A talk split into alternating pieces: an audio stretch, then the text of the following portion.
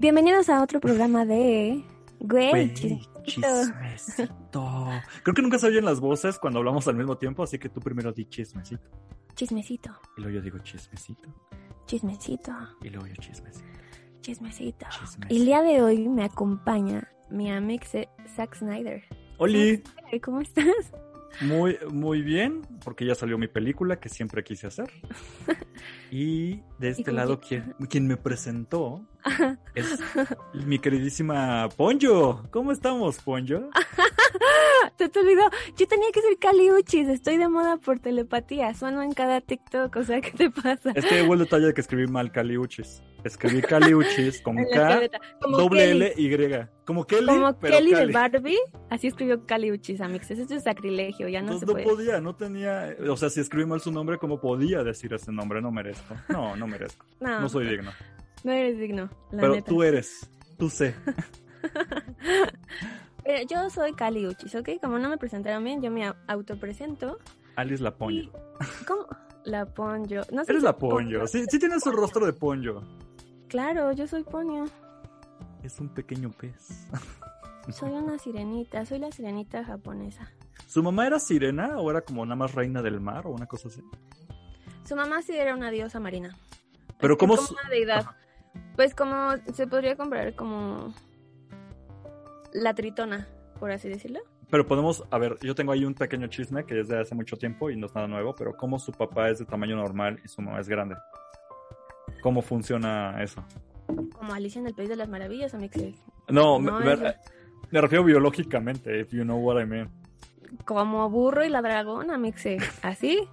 Como el ¿Nunca Shrek viste dice. Shrek? O sea, Sí, el burro, pero es que, o sea, eso tenía un poco más lógica. No voy a entrar No. en detalles, pero para mí era, ¿por qué? es A un ver, burro. no, no, no. Es un burro, you know? Y el pollo no tiene nada más porque no Pero su papá era mágico, you know? Pues nada más que su magia aplique para ciertas cuestiones también, pero no, nunca Ay, me pareció canon eso. ap- aplico para todo. Se me hace más como fanfiction. Tú nada más quieres ahí eh, desprestigiarme una de mis películas favoritas, No, no, de la cual tengo un tatuaje, y no lo voy a permitir. Ok, hace poco volví a ver Ponyo. Hace poco estoy hablando de hace unos cuatro días. No lo dio tanto. Mm. Ok, Quizá ¿por qué fue- la viste? Porque te fastidio todo el tiempo con Pony. Digamos que hubo sí, una situación donde dije, ya basta. No puedo estar desprestigiando algo que mi única referencia fue cuando yo tenía 21 años y ahora tengo 31. Estás hablando más de 10 años. Necesito Son hacer 10 un años nuevo criterio. exactamente, no más de 10 años, pero bueno. Bueno, Pero me- no sabe hablo de meses más, meses menos, exactamente, porque no la vi exactamente cuando cumplí 21 y ahorita no tengo exactamente 21, o sea, meses más, meses menos. Pero el punto es de que decía, necesito darme un nuevo, como refresh de esto y, ok, no lo dio tanto, pero sí sigue estando un poco lejos de ser de mis favoritas de, de Ghibli. Pero ya mejoró mucho más, o sea, creo que... Bueno, no importa. Mi siguiente tatuaje va a ser Kiki, entonces ya no pasa nada. Ah, Puedes Kiki ver, un buen. puedes ver Kiki y ya No, dejar Kiki- a, a, a Ponyo en paz, gracias. Kiki sí está en mi lista de las mejores, junto por Rosso. Porco. Nunca había conocido a alguien que Porco Rosso fuera así como tan guapo. O sea, sí no sé por qué, pero está, Está- rifadísima.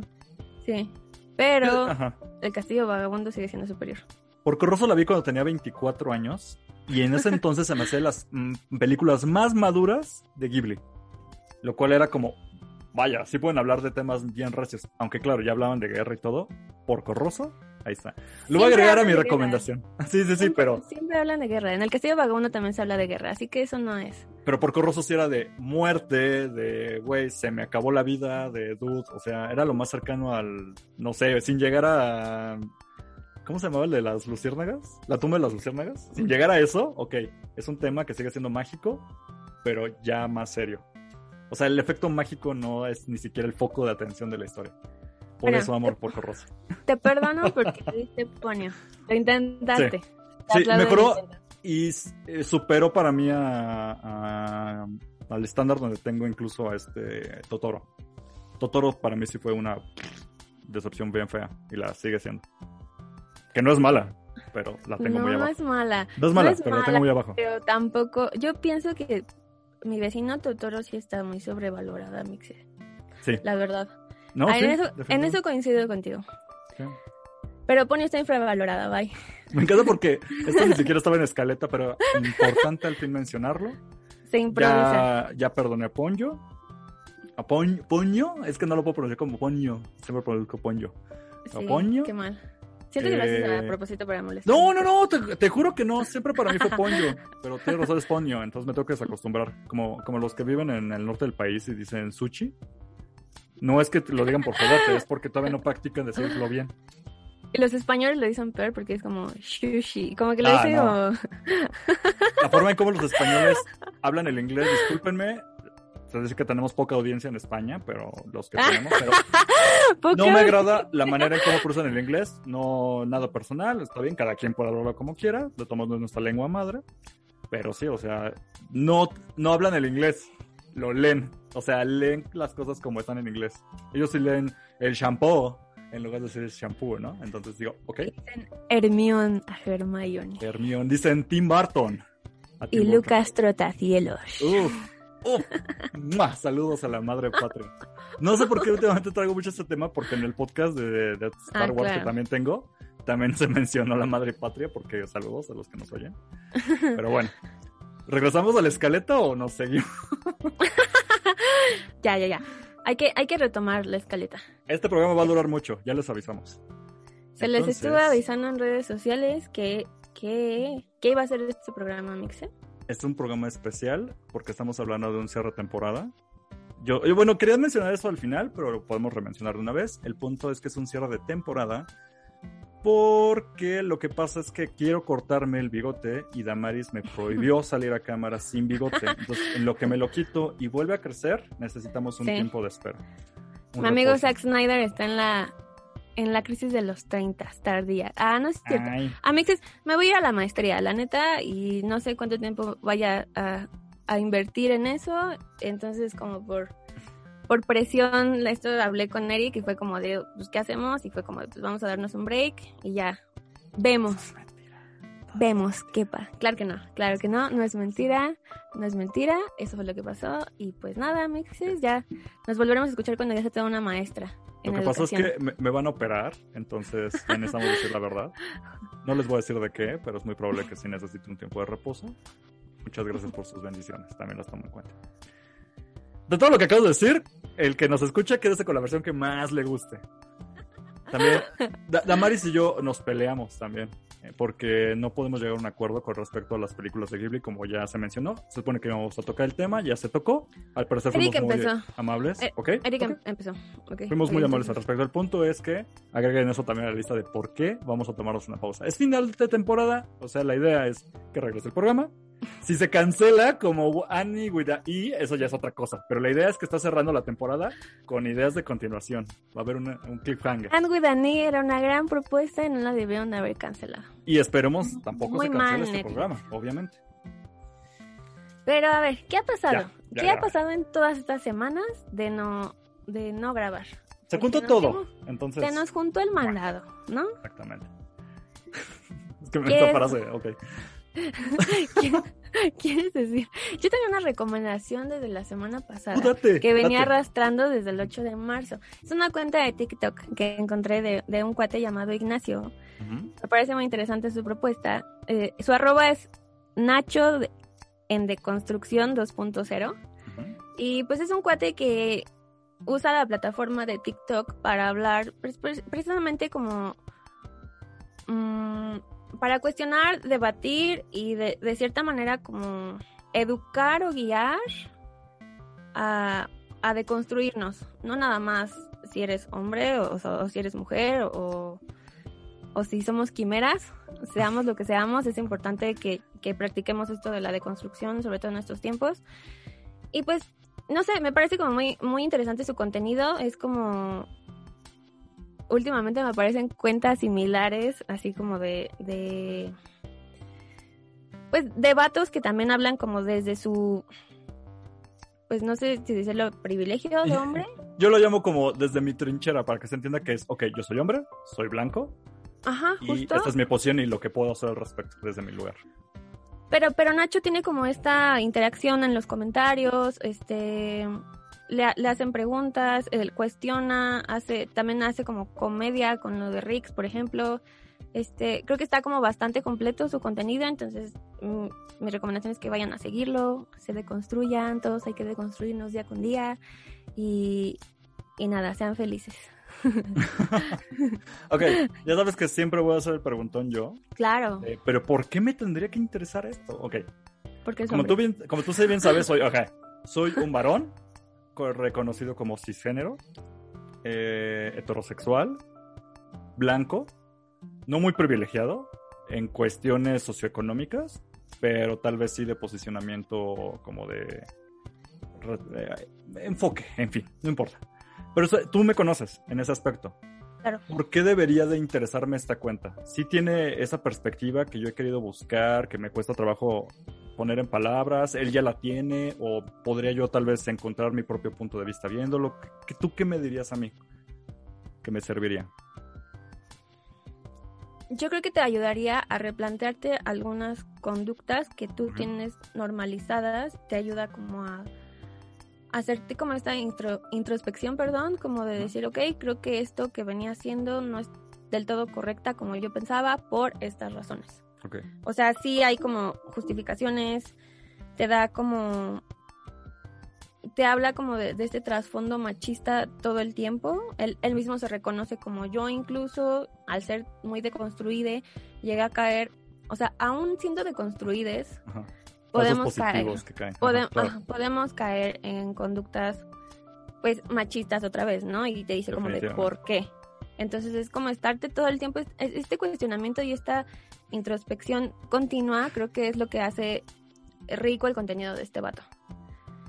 Y te digo que la interacción que tiene con sus seguidores es, es muy buena, el hecho de que se esté incluso como planteando, hay, hay en TikTok como una cosa que es como cortar y pegar, entonces, cuestionar como el contenido de otros generadores de contenido de, mm. Comedia, ¿no? Como de por qué hacer este tipo de comedia está mal, por esto, esto, esto, esto. Cosas así. Entonces creo que es como una propuesta interesante.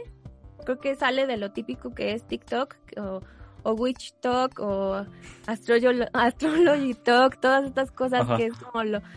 O sea, como que sí es para mí como un contenido enriquecedor muy bien. No, no digo que porque sea vato es mejor, o sea, no, no, o sea, hay mucho contenido feminista en TikTok, pero me parece interesante que la propuesta venga de un, pues de un hombre. De un hombre, claro. Entonces, está, está padre y creo que vale la pena darle una oportunidad. Ya después me dicen, oye, no, no está tan chido o y tú como mujer feminista, en el contenido que has visto de él, ¿has sentido que, híjole, como que ahí todavía no capta él la onda siendo el hombre o que alguna vez la haya regado en algún comentario o una cosa así? ¿O hasta ahorita va... No, porque es un güey que, sí va en constante evolución. Maybe a lo mejor hizo un, un, TikTok de comedia de sobre Rix y creo que ya eso cae como no sé, creo que todos caímos en eso, ¿no? En hacer comedia de Rick, de que el vato ya estaba encerrado y cosas así. Pero fuera de eso, realmente para mí los TikToks que he visto de él sí han sido como, como buenos. Buenos, eh, te hacen cuestionarte, te hacen como tener un debate interno y, y te ayudan para crecer y creo que eso es lo importante. Perfecto.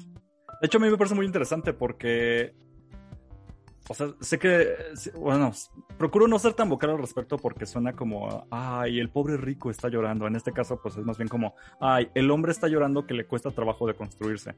Pero desde mi posición, a veces sí pienso, o sea, es difícil de construirte porque ¿cuál es tu guía? O sea, tu criterio, pues, si, no confías del todo en tu criterio, puedes estarla regando. Y yo, yo he cometido muchas veces esos errores.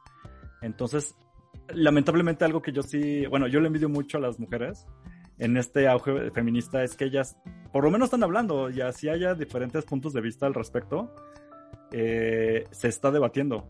Dime, y sé que los hay, pero no son tan claros, los hombres deberíamos de tener nuestras propias conversaciones. Y entre esas debería ser como, dude, ¿qué hacemos con esto? O sea, ¿cómo puedo deconstruirme más? ¿Qué, ¿Qué, estoy haciendo mal? Y no hay este tipo de conversaciones entre hombres. Sé que debe haber en algún lado, pero no, no las encuentras tan sencillo y prácticamente es como con quien hablo de esto.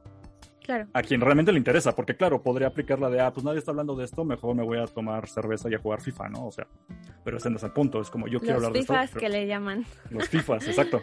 Pero quien realmente le interesa es dónde más le escarbo si los hombres no estamos teniendo este grupo de conversación. O sea, no hay es que no, no sé cuál, ni siquiera cuál es la palabra, como, o sea, si hay grupos feministas donde las mujeres pueden ir y debatir y lo que sea, ¿cuál es la versión de los hombres? O sea, que no sea un club de vatos, o sea, no hablo de eso, no hablo de eh, hombres reunidos, no, o sea, podemos debatir lo que significa ser hombre. ¿Qué tal si yo soy un hombre que pienso así? ¿Puedo dialogar con otro hombre que piensa completamente contrario? No tenemos estas conversaciones. Y es como, es muy importante. Entonces está muy bien que, por lo menos, órale, qué bueno que existe una cuenta, yo no la sabía, créeme que lo voy a ir a buscar, porque pues realmente necesito este tipo de conversaciones. Yo pido como hombre este tipo de conversaciones y ojalá pues quien nos escuche también diga, ay, yo también me sumo y algún día podemos hacer un grupo de hombres que no caiga en jugar FIFA y caer otra vez en estos. Ajá. Ya, ya ni para qué les doy ideas. O sea, esa idea de vamos a juntar a los hombres que termine siendo grupo de FIFAs, pues no, esa no es la idea. Pero bueno, muy bien. ¿Te echas tu otra recomendación o me echo yo una de las varias que tengo? Échate una y una. Ok. Y así nos vamos. Una recomendación rápida que tengo es jueguen otra vez Call of Duty Mobile para recordar nuestros hermosos primeros recomendaciones de este podcast. Porque Hola, ya. Oh, sí, es que, es que ahora sí hubo algo que dije, ok, ya puedo volver a hablar de, de esto en el podcast. ¿Qué pasó con Call of Duty Mobile? Lo que pasó es que, eh, obviamente ya hubo una nueva temporada, ya se actualizó, pero es como que están diciendo que es como Call of Duty 2, porque ya te dejaron de contarlas como temporada 11, temporada 12, y como que regresaron a un conteo, pero no es nada más eso, sino que agregaron un modo de juego que me parecía muy interesante, que la verdad todavía no le agarro la onda del todo, pero uno de los focos es el Battle Royale. Pero en este caso ya quitaron el cruzo en mapa, mini mapa que se cerraba rápido de Alcatraz y esto. Y dejaron el mapa grande, pero con un modo de juego que es de tanques. No sé si ya lo probaste. Sí. Sí. Ok, Y tampoco todavía- le he agarrado bien la onda, ¿eh? Sí, no. Todavía. Tiene, como, tiene como su propio chiste, ajá. Lo explico rápido. La idea consiste en que este, este mapa igual grande, bueno, eh, no, no está del todo, o sea, es, entra como en un modo de 80% del mapa, porque la idea es que sean partidas rápidas, pero en este mismo mapa grande, entonces a lo que vamos es que hay repartidos en estas zonas que ya ubicábamos el mapa como nuevas estaciones para que solicites cosas, como ya se había visto como de armas o incluso de vehículos. Ok, hay estaciones, pero en este caso tienes que ir solicitando piezas con distintas cualidades y características para armar tu propio tanque. Entonces tienes que pedir la torreta, tienes que pedir la base del tanque, tienes que pedir el motor, tienes que pedir, eh, ¿qué me parece? La, el cockpit en donde va el otro que te va acompañando, etc. El punto es que tienes que elegir como unas seis piezas, pero cada estación nada más te da tres. Entonces tienes que ir, pedir esas tres, lanzarte a otra zona para ir a otra estación y pedir las otras tres. Una vez que las Sí. juntas, puedes solicitar un tanque. Y el lo que pasa es que ya no es como que llega el drop y suelta uno o dos tanques al mismo tiempo. En este caso puede haber hasta seis tanques a la vez. Y una vez que están los seis tanques, no puede solicitar nadie más otro hasta que alguno de los tanques eh, sea destruido o por lo menos inhabilitados fuera del mapa. Lo cual le da un dinamismo de, ok, ya tengo que... eh, el Rocket que muchos dejan así de lado, ok, ahora sí ya es como principal, por lo menos tienes que verlo de secundario, porque en algún punto te vas a encontrar un tanque. Ya puedes reparar los tanques, ya en los drops dejan caer dos cosas importantes. Uno que son como cupones para que puedas ya pedir un tanque luego luego que tengas este cupón sin necesitar de juntar todas las piezas. O incluso una, es como un arma que saca chispitas, que es como una soldadora. Lo que te da a entender es que puedes utilizarla para reparar tu tanque. Eh, obviamente esto viene acompañado de un nuevo como evento donde se juntan estos puntos y entre los puntos es de juega varias veces este modo de juego, agarra la onda y mata tantos en el tanque. También te invitan mucho a reparar el tanque. El punto es que ocuparon como el evento para que tú pruebes las distintas dinámicas y con eso yo intentando cumplir estas metas o estos logros he aprendido más de cómo se maneja porque realmente no hay como un, una explicación. Incluso lees las instrucciones y como que no te quedan muy claras Eh, no que lo empiezas está nada claro. Sí. Sí, no. Es sobre el juego y ya. Ajá, lo mejor es jueguenlo, váyanle picando, no se desesperen porque sí tiene como que, ah, ok, esto sirve para esto, ah, ok, ahora tengo que hacer tal cosa. Me llevó como dos o tres partidas ya medio agarrarle la onda de cómo es esto. Luego hay zonas donde se te acaba la, la munición del tanque, tienes que llegar a esta zona y no es nomás como que llegues, es captura la zona. Como mantente en esta zona tan de- desprotegida regularmente es en medio de un campo o algo así, donde los demás van a llegar a, tronarte, pero tienes que conquistar para que se repare tu tanque y recuperes munición. Y estas zonas también van cambiando. Entonces, tiene varias cosas agregadas en un solo mo- modo de juego. y puede que tome un tiempo, pero es muy interesante. Obviamente, aparte de esto, ya hay nueva skin, ya hay nuevas cosas. Los, los, tanques ya no son todos iguales, ya no nada más que cambien de color. Sí, tiene mucho que ver el motor, sí tiene mucho que ver eh, el tipo de manejo, tiene mucho que ver el tipo de, de, disparo que provoca, la velocidad, o sea. Y el loot de armas está chido. Sí. Está bastante chido. Está, o sea, hay un buen de armas legendarias, hay un buen de armas, no sé cuál es la clasificación morada. Creo que son que. Eh, excepcional, creo que sí. Sí, es la excepcional y luego la naranja es legendaria. Ajá, ajá eh, y eso está bastante interesante. Ya no está como nada más como la ermita pedorrona gris y luego la verde y la azul. O sea, ya hay, hay, como más, más loot de, de, armas buenas. Viste que agregaron incluso un sniper eh, legendario, pero es un sniper antitanques y así de, ok. Sí, sí, de hecho me tocó en la segunda partida que me eché y fue así como de antitanque, ¿what? ya, ya para que le dispares derecho a los tanques desde un rinconcito en una colina. Pero bueno, directo. ahí está mi cosa friki. Jueguen otra vez Call of Duty Mobile. Ya saben que eso se va actualizando y puede que cambie pues, o mejore o se empeore, pero aprovechen ahorita. Ahora sí. Vamos a otro juego, ¿verdad? De recomendación. Ya saben, ya que lo único, lo único que se recomienda aquí son tres juegos, que es Animal Crossing, Call of Duty Mobile y cuál es el que sigue, el Fortnite, ¿no? El Fortnite.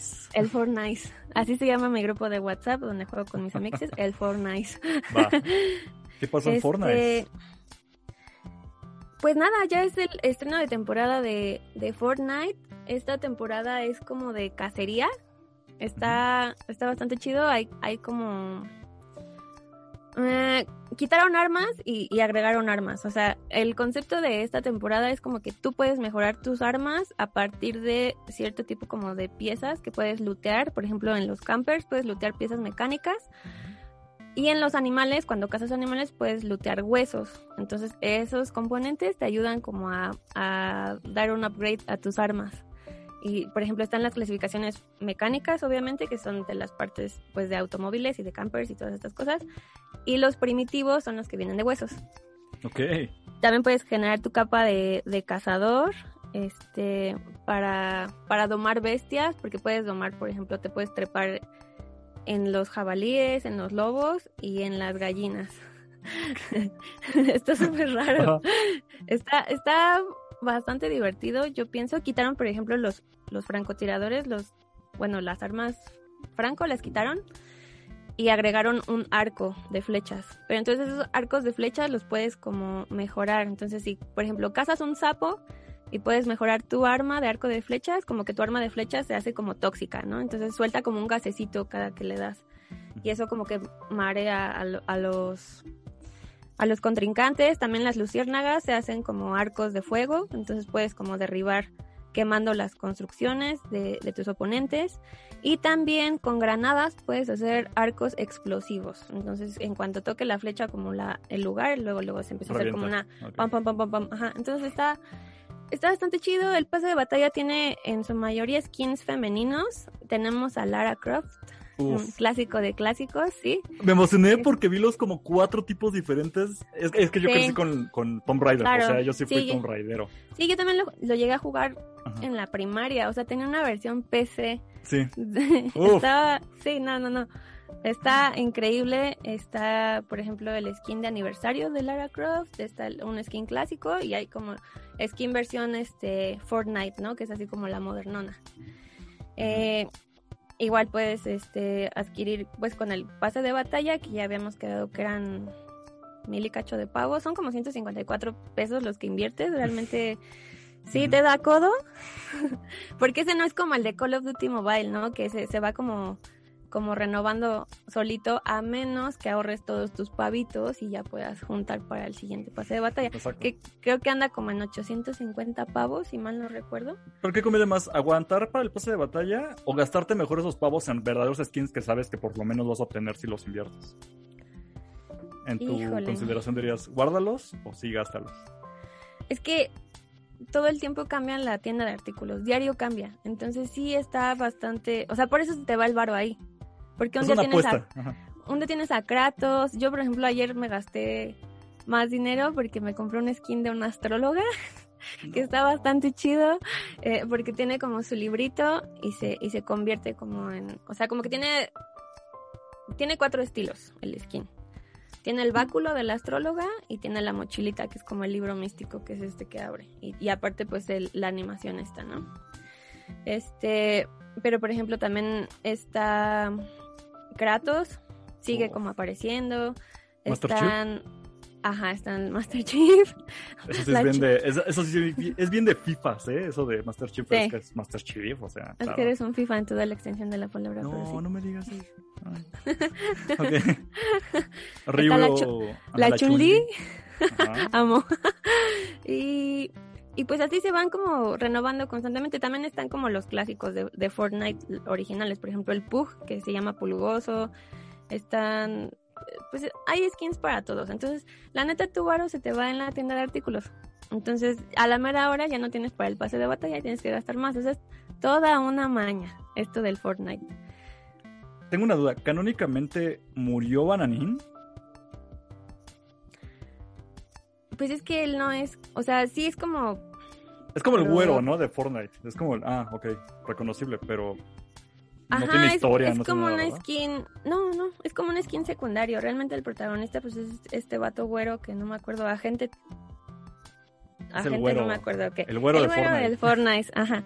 Y creo que para el pase de batalla, o no sé si para la tienda de artículos, está el rumor de que va a haber un skin de Neymar Jr. Ah, sí, sí, se había escuchado eso. Eso es muy de FIFAs. O sea, Neymar Jr. ya es canon dentro del Fortnite, junto con Kratos y bailando el Gunman Style ahí junto a Lara Croft, ¿no? Pero sí, es que cuando vi, vi el tráiler del como el final y vi a Ryu soltándole un Hadouken a, a Bananín y lo hace explotar, digo, ¿qué? ¿Murió Bananín? Tengo que preguntarle esto a Damaris cuando pueda. Pero bueno, entonces... Pues no, temporada y ya. Ahora no hay bots como tal, o sea, como, bueno, en la temporada pasada se llamaban agentes, y son como pues estos contrincantes que pues te perseguían, estaban en ciertas locaciones como secretas del juego, de la nada aparecían y te podían funar, pero si tú los funas te dan buenas armas, ¿no? Te dan armas, este, la clasificación es similar a la de Call of Duty, de legendarias, extraordinarias, este, todas estas cosas.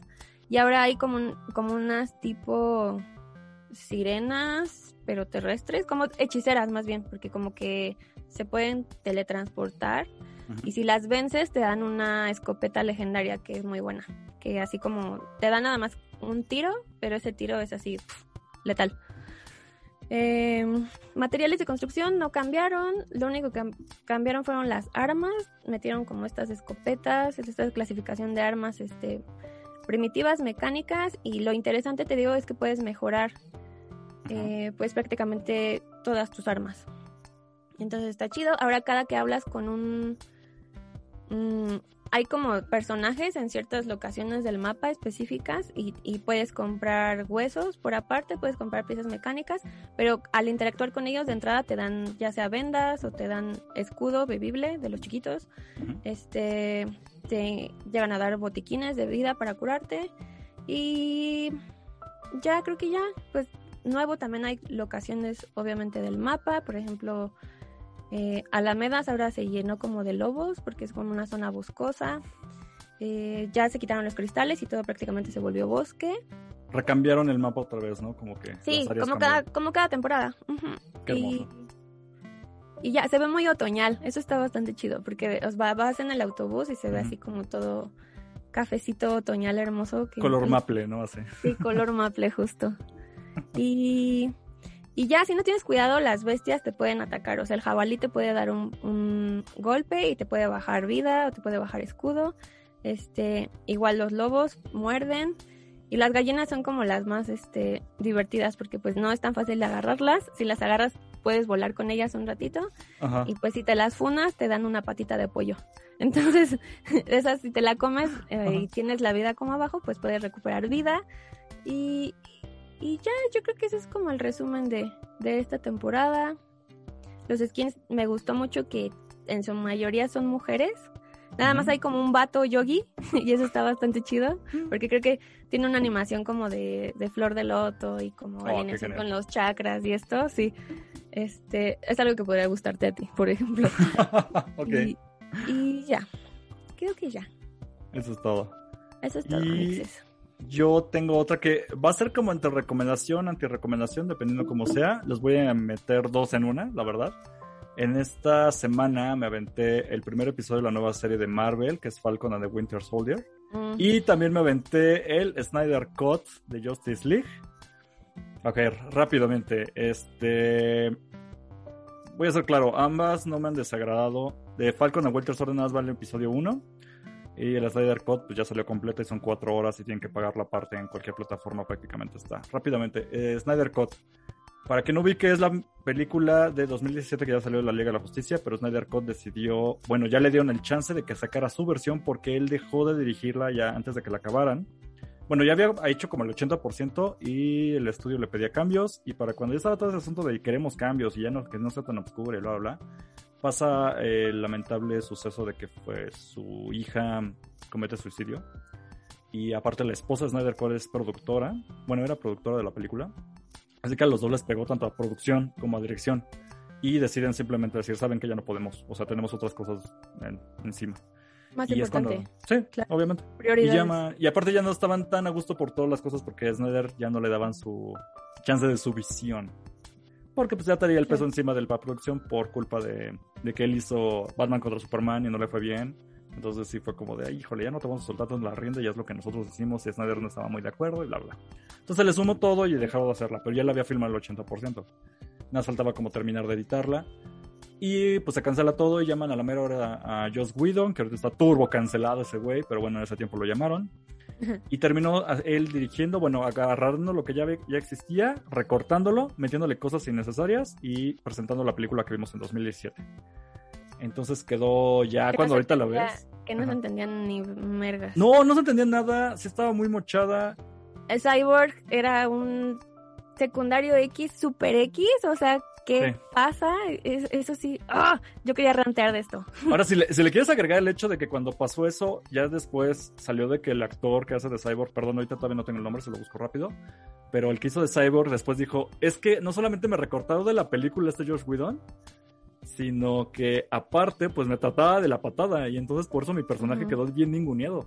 Y dices, Sí. ok, suena muy lógico por lo que vimos al fin de cuentas en lo que fue el Sí. producto final, ¿no? Ok. Pero bueno. ¿Le hicieron, ¿Le hicieron justicia a mi Cyborg en este Snyder Cut? Sí, muchísima. Eso es el- algo de lo que quería hablar. Gracias. Este, incluso, ¿recuerdas esta escena malísima donde están peleando y Flash cae encima de Wonder Woman y queda su cara justo en los pechos de ella y es, ay, perdón. Eso es Claro. completamente Josh Whedon. Y dices, claro, claro, tenía que ser Josh Claro. Whedon porque ya, ya todo está cayendo lógicamente, o sea, todo este asunto. Sí, todo el sexismo que había Mm. ya era Josh Whedon, porque ya en el corte de Snyder no hay nada de eso. Le hicieron justicia también a mi Wonder Woman, entonces, gracias. Ray Fisher. dejaron de- ok. Ray, Ray Fisher es el de Cyborg, entonces sí, ya le hicieron justicia a él, le hicieron justicia a Wonder Woman, incluso mejor que la que vimos hace poco de Wonder Woman 2, la verdad no me encantó. Queda muy bien la de Snyder, sorprendentemente. Eh, las Amazonas también era, decían que eran muy sexualizadas, Gracias. porque cuando vimos Wonder Woman 1, se veían de una manera, cuando vemos la Liga de la Justicia, se veían sexualizadísimas. Y dijimos, ah, Snyder, ¿qué onda? No, era Josh Whedon. O sea, realmente era Josh Whedon. O sea, el problema siempre fue ese vato, ya. Sí, sí y no. Ahora bien, porque sí, todas las cosas absurdas que vimos en las del 2017 ya no están. Pero de pasar de no tener una lógica, pasan a tener una medio sonsa, algo forzada, pero al menos ya tienen una justificación. Lo que decía fuera de la era de Amaris es que es la misma película en esencia, pero como ya son cuatro horas y ya no le tuvieron que cortar nada, ya está bien contada. Entonces, la misma historia bien contada. Y eso sí se siente y se percibe en- durante todo el metraje. Eh, el, el ejemplo que le pone a Damaris era lo de, es como si antes te hacían unas enchiladas y no rifaban, pero ahora ya es las mismas enchiladas, pero ahora ya les pusieron queso y la salsa se pica. Ah, ok, ya mejoraron, pero siguen siendo enchiladas. Entonces pasa algo así parecido. Eh, sí está larga, son, recuerden, son cuatro horas, dos minutos, incluyendo entre la introducción y los créditos. Entonces calcúlenle, son, pues sí, tres horas, 50 minutos. Sigue siendo Ah. demasiado. Uf, no, no sé. No pesa tanto. Ya cuando las ves neta no sufres. Yo, a mí, yo no empecé a ver el tiempo hasta que ya llevaba de, ay, ¿ya cuánto llevo? Ay, güey, ya llevo tres horas. O sea, no está pesada porque en ningún momento yo sentí que fuera aburrida. Puede, tiene sus altos, tiene sus bajos, tiene sus cosas que dices, ay, qué casualidad que pasa esto, aquello, pero en ningún momento te ganas de quitarla. Ojo, se lo está diciendo a alguien que sí le gustan las películas de superhéroes y sí le di muchas concesiones eh, a la original incluso. Esta no me las, no me exige tantas concesiones pero está hablando de alguien que sí le gusta ese tipo de contenido. Si a ustedes no les gusta DC, no les gusta Superman, les valió madre, no se acerquen, o sea, no hay necesidad, en verdad. Si odian a eh, Batfleck como yo. Exacto, o sea, ah, sí. Él, él, tiene, incluso Batman queda un poco más justificado, no es este güey que nada más farolea con ser rico, ¿no? Y júntense porque yo tengo el varo y yo sé qué hacer. No, tiene un porqué, sí tiene un arco, se entiende por qué le está costando trabajo juntarlos se, entiende que él tiene una culpa muy grande porque él se siente culpable por la muerte de Batman. Ups, spoiler, eso. Por la muerte de Superman. perdón. Ups, spoiler. Batman no Ahí muere. no es spoiler. no, pero exacto, o sea, hay gente que no vio, por ejemplo, si alguien de ustedes no vio Batman contra Superman, que es completamente comprensible porque esa sí es muy mala. Malísima. Pues, pues Malísima. exacto. Entonces no hay necesidad de que lleguen aquí porque viene siendo una secuela de eso. Entonces, si no vieron esa y no les interesa, pues ¿para qué llegan también a Justin League? En fin, cuatro horas, no me la pasé mal. Mejora mucho con respecto a la primera, pero también no va a ser la mejor película de superhéroes, como muchos dicen. La verdad, no, no siento que esté a ese nivel. ¿Cuál es tu, tú, la mejor, así, de Eric Cosner, la mejor película de superhéroes so far? es que me voy a ver bien FIFAs en esto, pero Ajá. Mira, es que no es de superhéroes, pero el Joker, fuera del mame, fuera del fandom, ay, yo me siento el Joker, no, esas son jaladas, no, no, no. La película, como tal. Es, pues, bueno, es un personaje de un cómic y está muy bien lograda. Tomas la esencia de lo que es un personaje y lo transfieres a algo que no es ay, vamos a decirla, es, es artísticamente bien ejecutado el, ejemplo. Se puede hacer con Superman, o sea, la idea de qué hace el hombre más poderoso del mundo cuando es el más poderoso, ¿qué más? Eh, son cosas muy profundas que se han visto en cómics y no, no sé por qué no las pasan en películas, ahí nomás quieren poner trancazos, pero bueno. Pero bueno, fuera de esa, algo más comercial. Ah, ya llegó mi gatita Perlita. ¿Qué pasó, Perlita? Estoy haciendo un podcast, perdón. Hola. Este, lo que sí es algo más comercial y casual podría ser Doctor Strange. La idea de un superhéroe hippie, vamos a decirlo así, a mí me, siempre me ha encantado. Entonces, perdón, es que aquí a ver, a ver, aquí está. ¡Hola, Perlita! ¡Ay, qué pechocha! vayan los que están nada más escuchando el podcast, vayan a YouTube para que vean a, la gatita llamada Perlita que está aquí. Vayan a darle amor a Perlita. Ay, Perlita, bebé. Te voy a bajar, ¿eh? Sigo grabando. Entonces, esas son como de... Ah, muy bien, muy, muy bien ejecutadas. Este Endgame uh, es mucho fandom, pero lo logra muy bien. Eso es un buen ejemplo de una película básica, pero bien hecha. Bueno, son ejemplos muy sonsones, pero son más o menos. Justice League no llega a ese nivel, pero sí es muy buena. Me la pasé tan bien como ver Doctor Strange si Doctor Strange hubiera durado cuatro horas. Sé que el tiempo puede ser un peso, es un argumento válido, pero les digo, si realmente te interesa, si estás en esta onda, mejora muchísimo vale mucho la pena si uno ya vio la original y dices, ay, no manches, más de lo mismo. No, dale chance. Entonces ya viste la original, dale chance esta, en verdad, mejora mucho. Y pues bueno. ¿Qué hubiera sido si Christopher Nolan hubiera hecho esta película? Sí, hay mucho argumento de eso. Quién sabe. No creo que haya querido. Para, para mí, obviamente no hubiera querido, pero para mí las mejores películas de superhéroes, por así decirlo, pues son las de Christopher Nolan. Hubieran, siempre hay este argumento de hubieran dejado simplemente al Batman que ya había hecho, lo hubieran hecho canon, e intentar como formar algo de lo que ya había hecho Nolan. Por lo menos ya había cierta línea trazada que podían no haberse desviado tanto. Y te das cuenta que, por ejemplo, con esta Justice es que no es culpa de Snyder, sino que realmente lo que le tocó y sus capacidades es que él es muy visual. Entonces le dices que sea visual en dos horas para lo que él quiere contar no puede. En cuatro horas sí lo logra visualmente. Porque el guion es malísimo este güey. Entonces él no es de palabras, es de cosas. Y si no le das tiempo para enseñarlas, no puede. Entonces es un reto muy difícil porque una película en el cine de cuatro horas tampoco es algo realista. Entonces, sí, ya le quitas estas trabas y ya se ve fluido el producto. Pero es a lo que voy. O sea, tampoco debieron de haber forzado a querer hacer un universo por querer lograr lo que ya había hecho Marvel en 10 años. Quieren hacerlo en dos tampoco, o sea. y creo que lo único que le voy a reconocer a Batfleck es que el Batman que plasma sí es como muy el Batman que vimos en las caricaturas noventeras. Sí. Entonces creo que no ah, lo hace tan la neta, por el personaje que es, pero pues no. Eh, no sé, soy anti-Batfleck, lo siento. Ya, Sí, lo- nada más sí. lo quería decir, gracias. A mí me llama mucho qué va a pasar con el nuevo Batman de este Edward Cullen. Pero Claro. no sé, porque también ya va atoradísima la producción, les cayó el COVID, eh, es un relajo. Es que todas las producciones están paradas por COVID-19. Quédense Y- en casa todavía. Pues, de hecho. Y bueno, para los que preguntan, ya- yo tenía esta duda, ya después la aclaré. eh, canónicamente, bueno, de por sí Warner ya no está haciendo nada de. Ya no está haciendo un universo, lo que está haciendo ya es hacer películas sueltas, como lo hicieron con Wonder Woman 2, que realmente no tiene nada que ver con lo que ya habíamos visto. O Aquaman, medio tiene una embarrada, pero ya no hablan nada más. Joker, por, por ejemplo, está fuerísima de todo.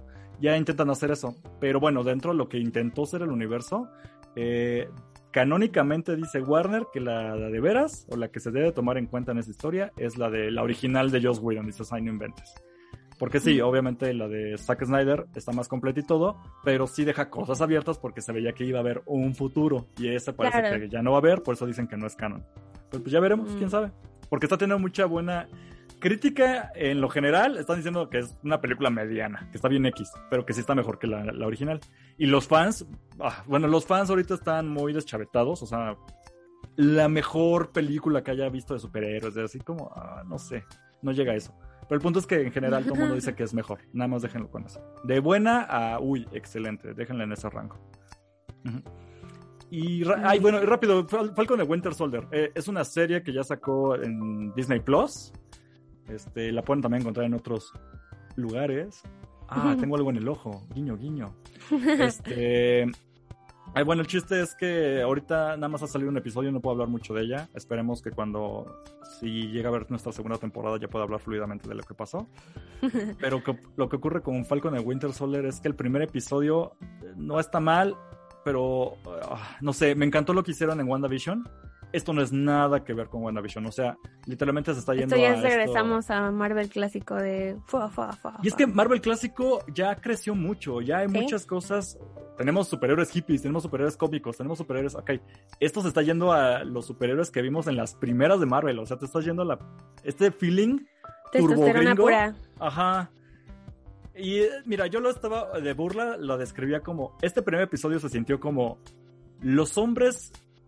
Los hombres gringos heterosexuales también lloramos. Así se siente. Ok. Porque, bueno, es una historia donde nada está centrada en Falcon y en Winter Soldier, esos dos personajes que veíamos como secundarios. Ahorita parece que ni siquiera están relacionados porque lo que te deja de ver el primer episodio es que cada uno está como que en su onda. Winter Ujú. Soldier está yendo a terapia. Darte un ejemplo así de, ay, es que las cosas que hice y la gente que maté inocente me afecta. Ah, ok, ok, mira, se lo compras.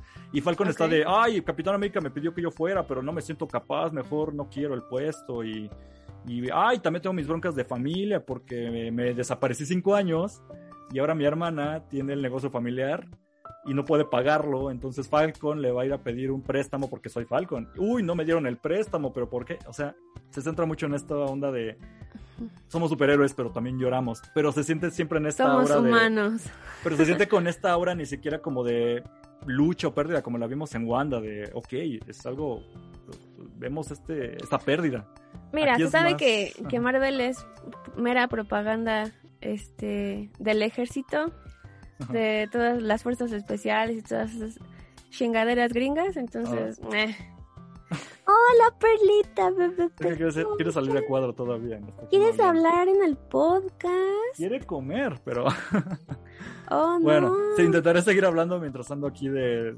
de- Paternando. de- ajá, paternando. Entonces, Falcon de Winter Soldier, incluso lo puedo decir así, se siente a veces hasta republicano, si esto tiene un sentido para ustedes. Claro, es, ay, Se siente es muy así, muy político. ese bandera gringa, muy... y mira, y incluye cosas como, por ejemplo, me sacó de onda porque sí hablan de otros países y personajes de otros países, por ejemplo, sí hablan japonés, cosa que dices, ok, no es un japonés hablando inglés, es un japonés hablando japonés y es alguien de Arabia hablando en árabe, etcétera. Y órale, qué padre que respeten eso. Pero corte A, o sea, regresan, ya, ya acabamos nuestra misión, pum, todos a América, o sea, a Norteamérica, perdón. Y se aplican la de, sí, bandera gringa al fondo, uy, no, es que la fuerza de los héroes y así como mi lágrima porque estoy triste y se siente esta hora. Espero no estar sonando como la gente que dijo, WandaVision está bien aburrida, es- se sale todo. Yo, me- yo no quiero ser esa persona al revés de, oh, esto es demasiado hombre, no me late. Es el primer episodio, le voy a dar tiempo, puede que mejore. Pero no me gustó el primer episodio del todo. No está Te voy a hacer una pregunta muy personal. Adelante. ¿Qué se sintió tu primer fin de semana sin WandaVision? Muy hueco, muy vacío. También el mío. Sí. Bueno, Sí, sí hubo mucho de eso. Y, y todavía no tapo ese feeling, porque aunque ya llegó Falcon a Winter Soldier y vamos a- ya va a ser la nueva cosa que quiero ver los viernes. Porque sí la quiero ver, o sea, la verdad es que es, claro. no se la quien está siguiendo la saga sabe que no se la puede brincar, aunque no nos guste, porque algo va a pasar ahí que va a ser relevante después. Que va a conectar para la otra y así, y así, y así, todo está conectado. Pero era padre cuando algo que tenías que sentir que ver, como WandaVision, pues, pues, o sea, te divertías viéndola en lugar de sentir que era como, ah, tengo que verla. Y, y todavía no llega a ese punto donde la odie, pero empiezo a tener dudas de Falcon a Winter. Pero repito, es nada más un episodio, igual me cambia, ojalá me cierre la boca. Ajá. Claro. Ojalá que sí, Amixe. Pero bueno, ahí están como semi recomendaciones ambas con sus peros, pero bueno. Con sus cosas frikis, con sus cosas Ah. nerds. Perdón, es que estoy aquí. Eres un gran padre, Amixe, no te Lo preocupes. intento, pero, pero es difícil. Al menos no mientras... Mira su carita de enojo. Ay, pobrecita bebé. Está ¿qué te ronroneando la bebé. Ay, Al menos no entró como bailando así. O sea, y la, y ah, la niña hola, detrás, papá. ¿no? es la, no era la niña, era la esposa, ¿no? Ay, no me acuerdo, perdón, ya, ya no Según yo era la esposa. Peor, mira. Me vi bien hombre, pero se Sí. intenta. Aquí, mira, intento hacer yo mi trabajo. Y su cara de, jaja, me están apapachando. La ven así, pero está ronroneando ahorita y está muy encimosa. Creo que quiere comer, pero me tiene que aguantar. Ahora sí, ya vámonos a los chismes. Ya les dijimos que va a durar mucho este programa, como pueden ver. Disfrútenlo.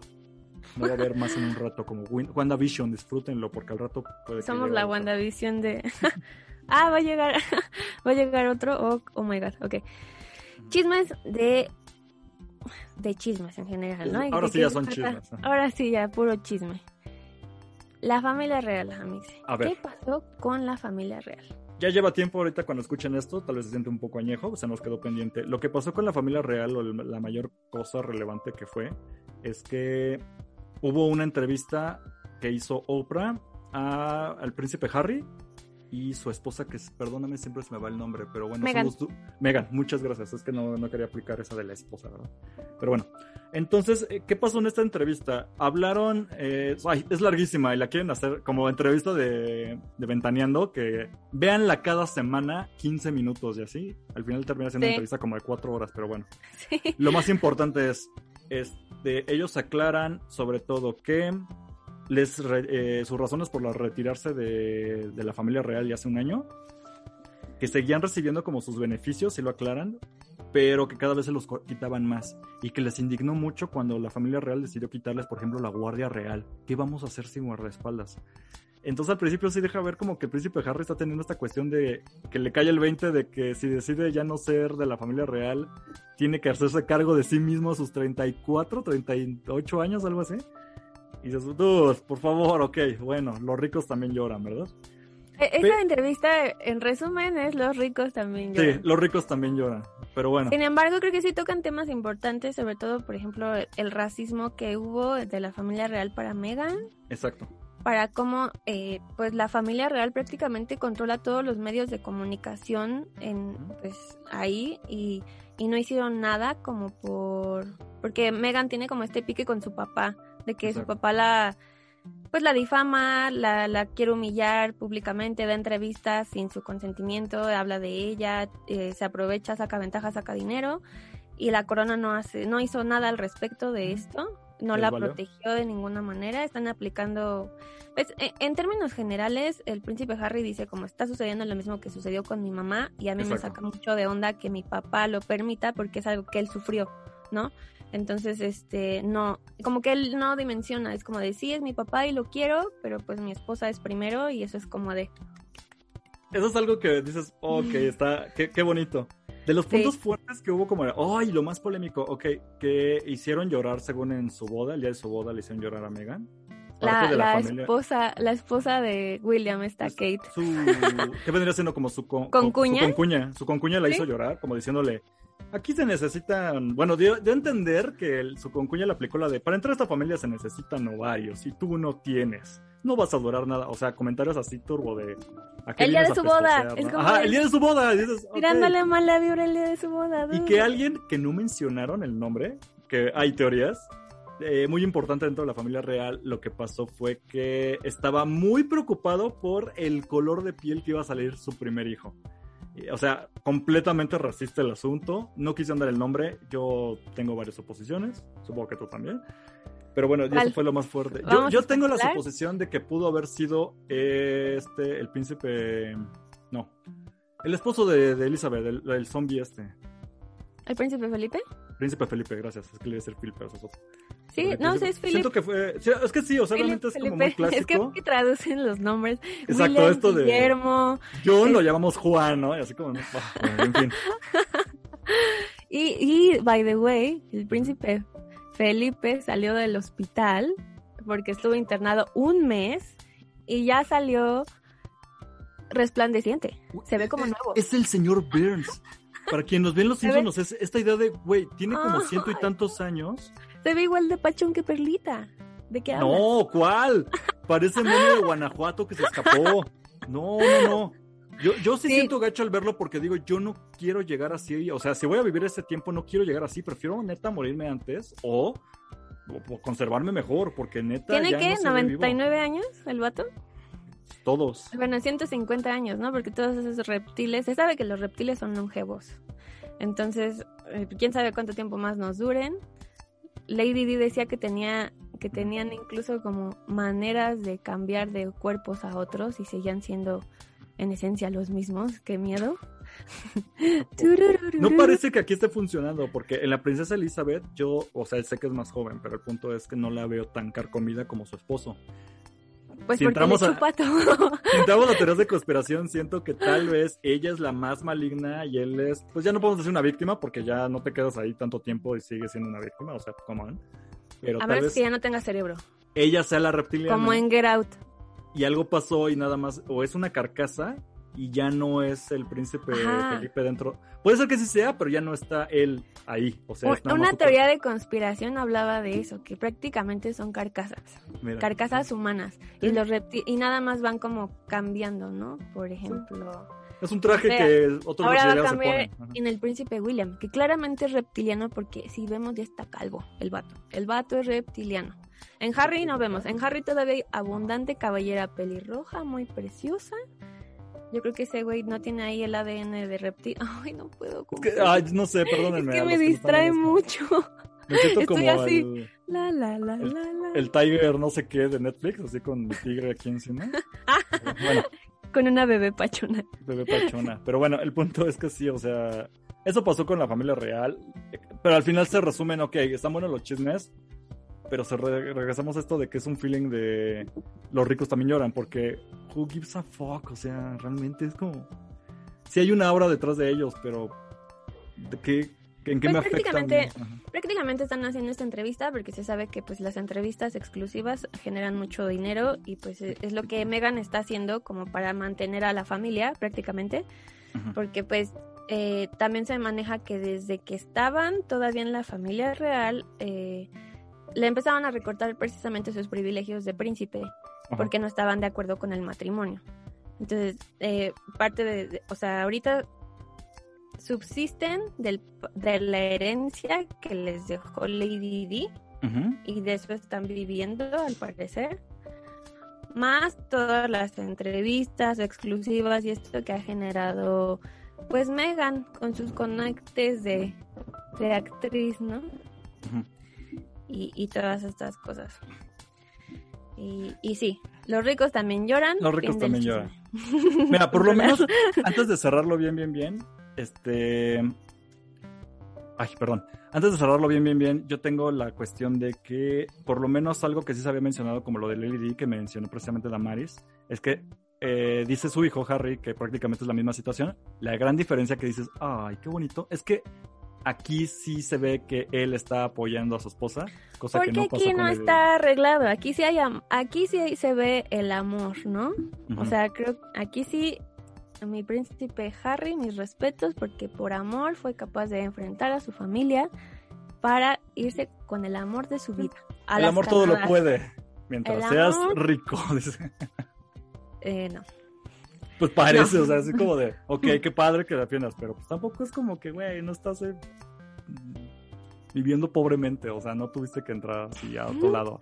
Y ahora tengo bien, que dar entrevistas exclusivas a Oprah sé. para subsistir. Cobraron millones, millones por esa entrevista con Oprah. Ah, aparte hay un buen de memes de mi Oprah, así las reacciones de, ah, Ah, eso sí me encanta, sí. oh no, shit. Sí, cuando es como de, ¿en serio preguntaban por el color del bebé? Y Megan, sí, y era como de. Oh, uf, es que ella afroamericana, uff. Ah, Pero es que esto sí, o sea, racismo en idea la de- familia real de güey chismecito. ¿Qué está pasando aquí? ay, en fin, bueno, está bien, está bien, el punto es, pero Y hablando de racismo, vámonos a vamos al siguiente topic, que cuál es los... Los yo yo lo nombré Ok. como los white miss. Los ¿no? white O sea, los, los Grammys. No lo supe escribir en la escaleta, pero qué bueno que te acordaste cómo decir. Claro, yo lo escribí. Paten- hay que patentarlo y ya. Voy a cobrar dinero a cada, cada que alguien diga white miss. ¿Cómo estuvo Pero lo de sí. los Emmys? So white. No son Emmys, son Grammys, amigos. Ay, gran, ¿ves? Por eso lo escribo mal en la, esca- en la escaleta. Duh. Ok, los Grammys, perdón. Los Emmys son de cine, no, de televisión, los Grammys. La son- gran, la gran ganadora de la noche fue eh, Taylor Swift, Uf, blanca. blanquísima. Mi Harry Styles en, en varón. ¿Blanco? y blanco también. Y, uff, ¿viste el meme del príncipe Felipe? Así era la cabeza del príncipe Philip en el cuerpo de, de Harry Styles. Y eso Ajá. así como que me malviajó como unos días. Oh, por Dios, sí quedan, dice. Sí. y, y nada, realmente ya no supe qué pasó, perdónenme porque no investigué bien, pero había rumores de que iban a dar un... La única nota que me interesaba de los Grammys, porque yo los detesto, como lo saben, porque mi hermoso eh, Abel Tesfaye no fue nominado ni considerado para nada por hacerles el fuchi por el Super Bowl, que ya aquí me destrozó mi amixe. Este... Bueno, la supremacía blanca, ¿no? Estábamos hablando. Pero eh, iban a dar un Grammy póstumo a Selena Quintanilla.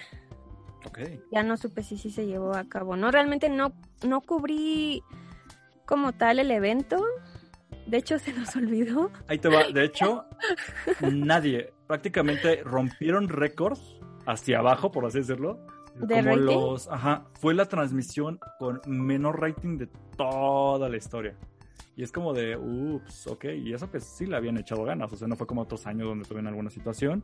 Y esto era cuestión de, oye, estamos en medio de pandemia, casi todo mundo está viendo algo porque mucha gente sigue encerrada.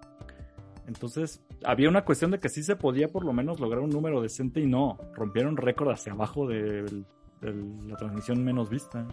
Entonces dices, ok, hay algo feo ahí. El premio que se le dio fue el premio la trayectoria a la familia Quintanilla por el, por el legado de Selena. La familia no lo merece, lo merece Selena, pero... Es que para mí va muy diferente Selena a la familia, pero eso es otra cosa. O sea, ya es algo personal que sí tengo porque... Nada más explotaron a su hermano. Odias a Lady Quintanilla, dilo, dilo.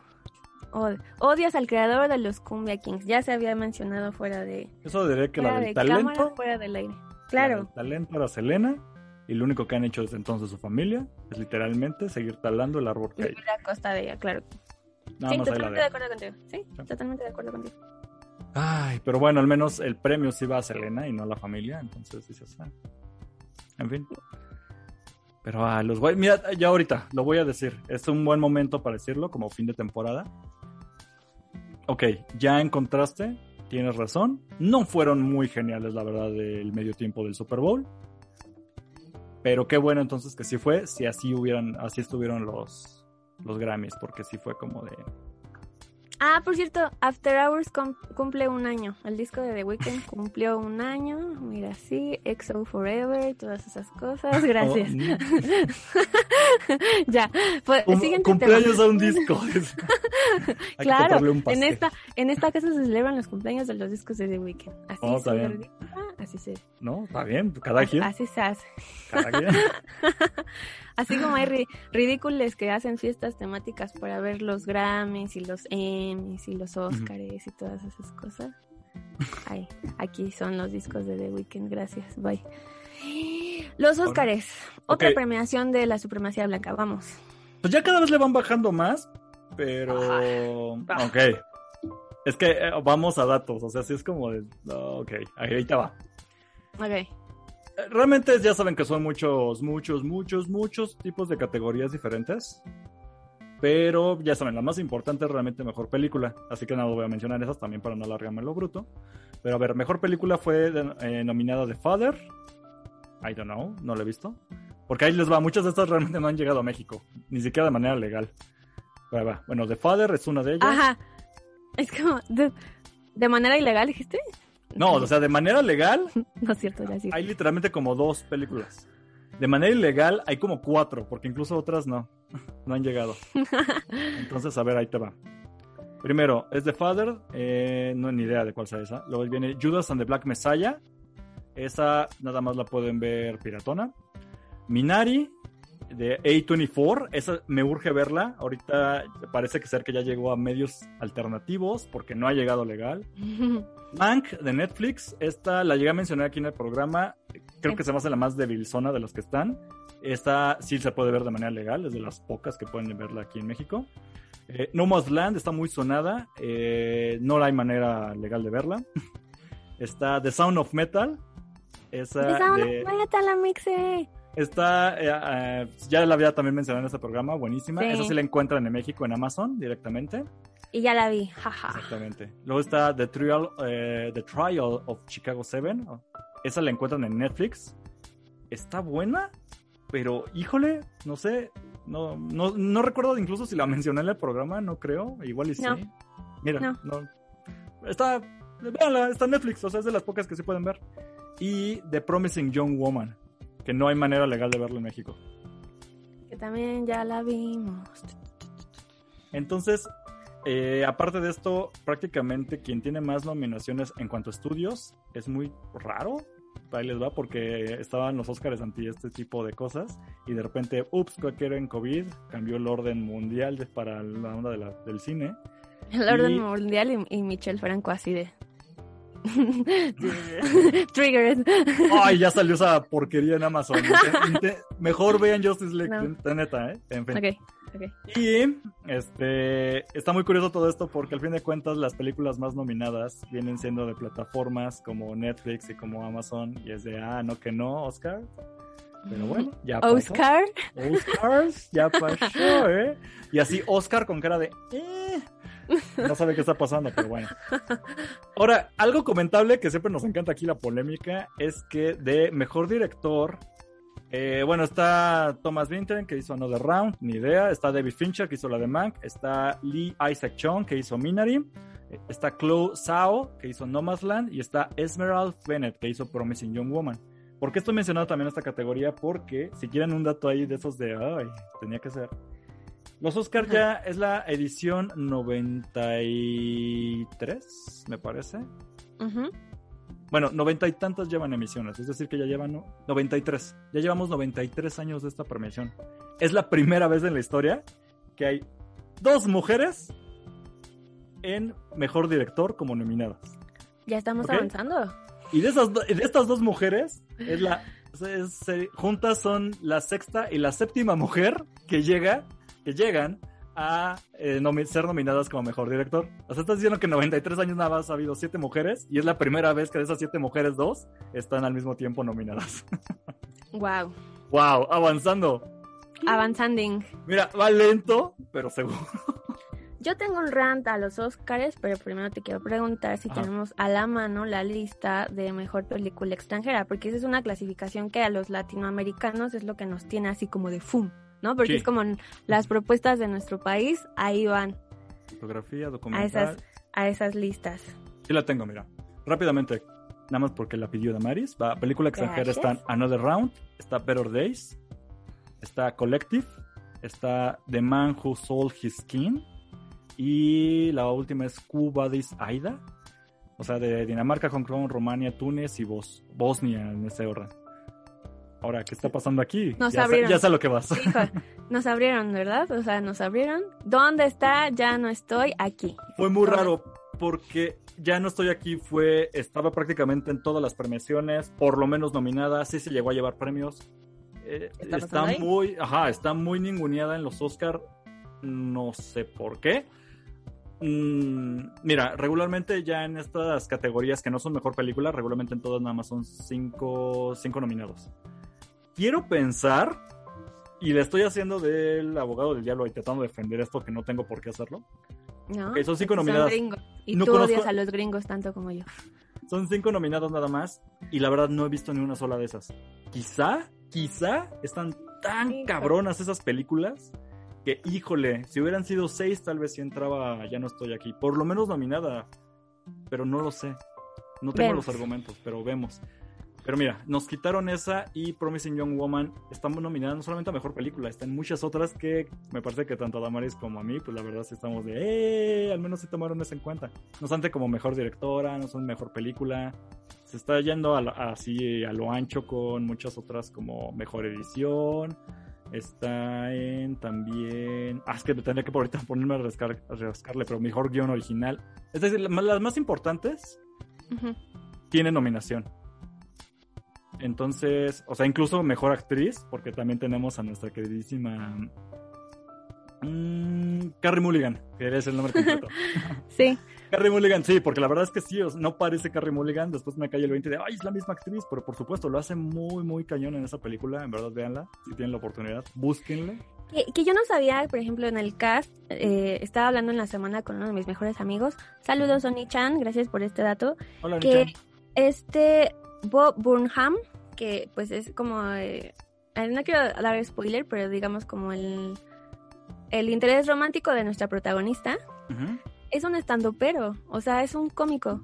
Y, y su propuesta es muy interesante porque es como el, el primer cómico, yo no he visto algo así en México, que, es, que su comedia la mezcla junto con lo visual.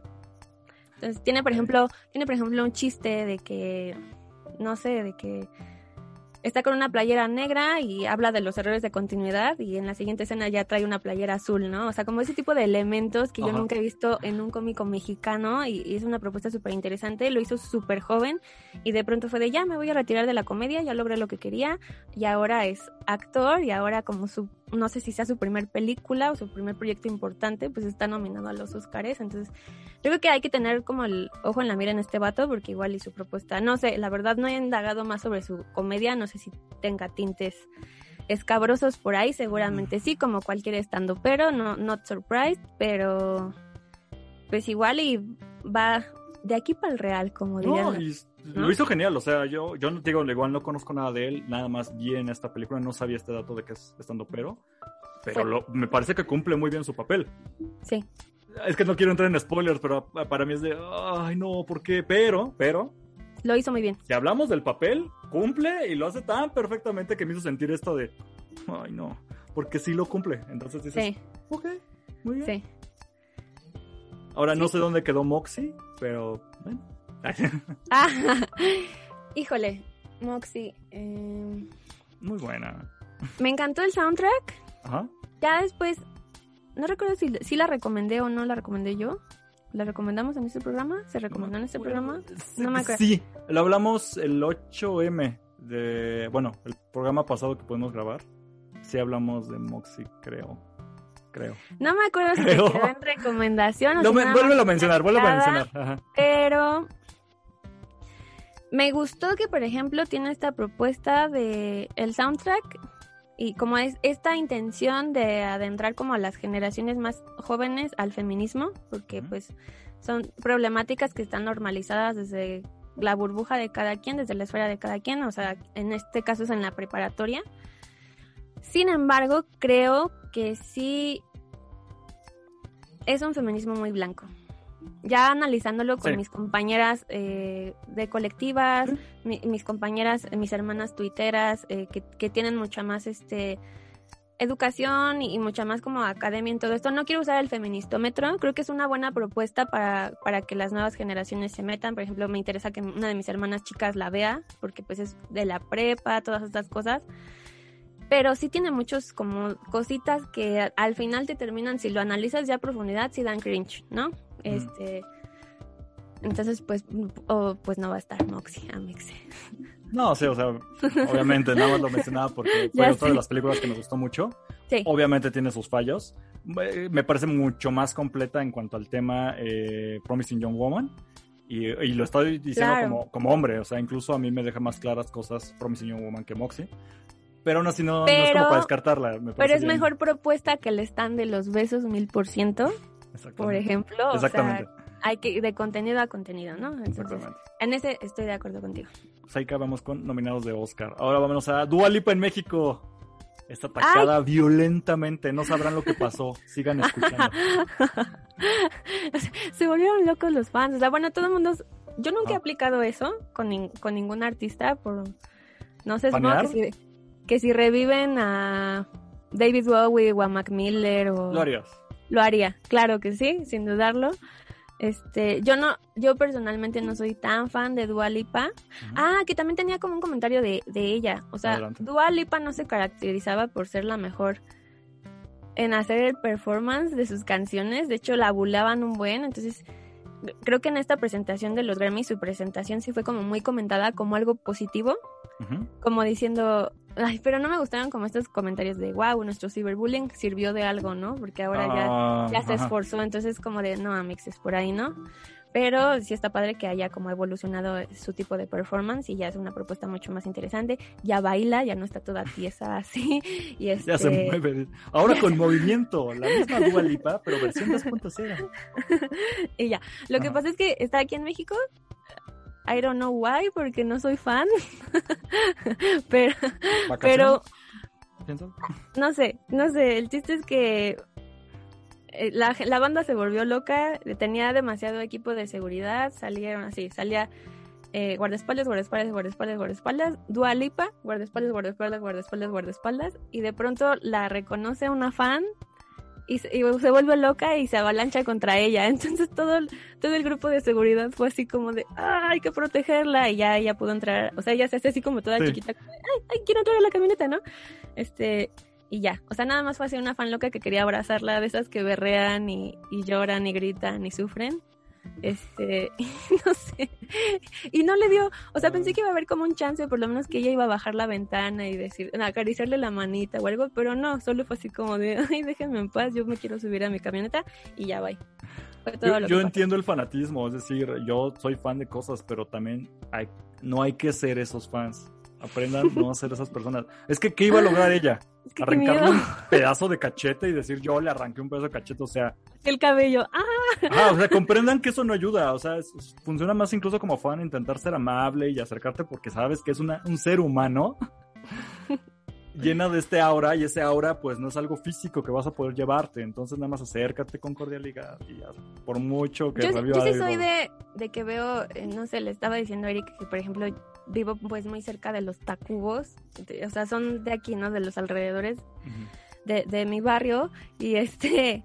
¿Qué? ¿Eres Sateluca? ¿Qué? ¿No? ¿Ya? ¿Salió? ¿Qué? Satélite, el ombligo del mundo. ¿Qué? Fin de temporada, bye.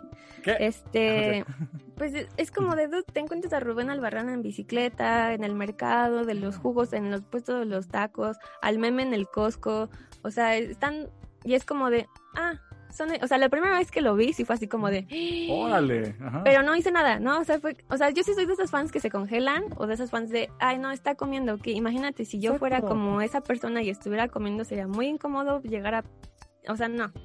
No puedo. Sí, no, procuremos no ser esa clase de fans, muchachos. Déjense esa teoría de, bueno, aprendamos esto de Dua Lipa en México. O sea, déjenla estar en México. Pero bueno, también es culpa de Dua Lipa. Voy a aplicarla de. Es su culpa porque ella debe haber salido, que en México hay mucha gente pioja, ¿eh? O sea, la gente pioja se te va a aventar. Y se está haciendo viral el, el, el hashtag SorryDua-CDMX. Sorry, para pedir. Ay, no. Quiero, mandar eso, lo vamos a hacer. O sea, imagínate vivir en Suiza y perderte esto, estas tendencias en redes sociales. O sea, no puedo. Fantástico. y ya, fin del Ay, chisme. Lolipa. Ok, esta es rapidísima. Es Lola Bonnie eh, y genera su redibujo, genera polémica y Pepe Le Pew es cancelado. A ver, es rapidísimo. No puede ser que haya tanto, tanto mame al respecto de personajes que no existen. Lo que pasó fue que presentar va a ser una nueva, va a haber una nueva película de Space Jam, entonces volvieron a sacar a Lola Bonnie que vimos en esta película, pero cuando la muestran, lo primero que muchísima gente se fijó es, ah, ¿por qué no tiene senos? Y es de, ah, güey, porque en primer lugar no necesitaba senos en los 90. Y, y ok, los tuvo, ya no los tiene.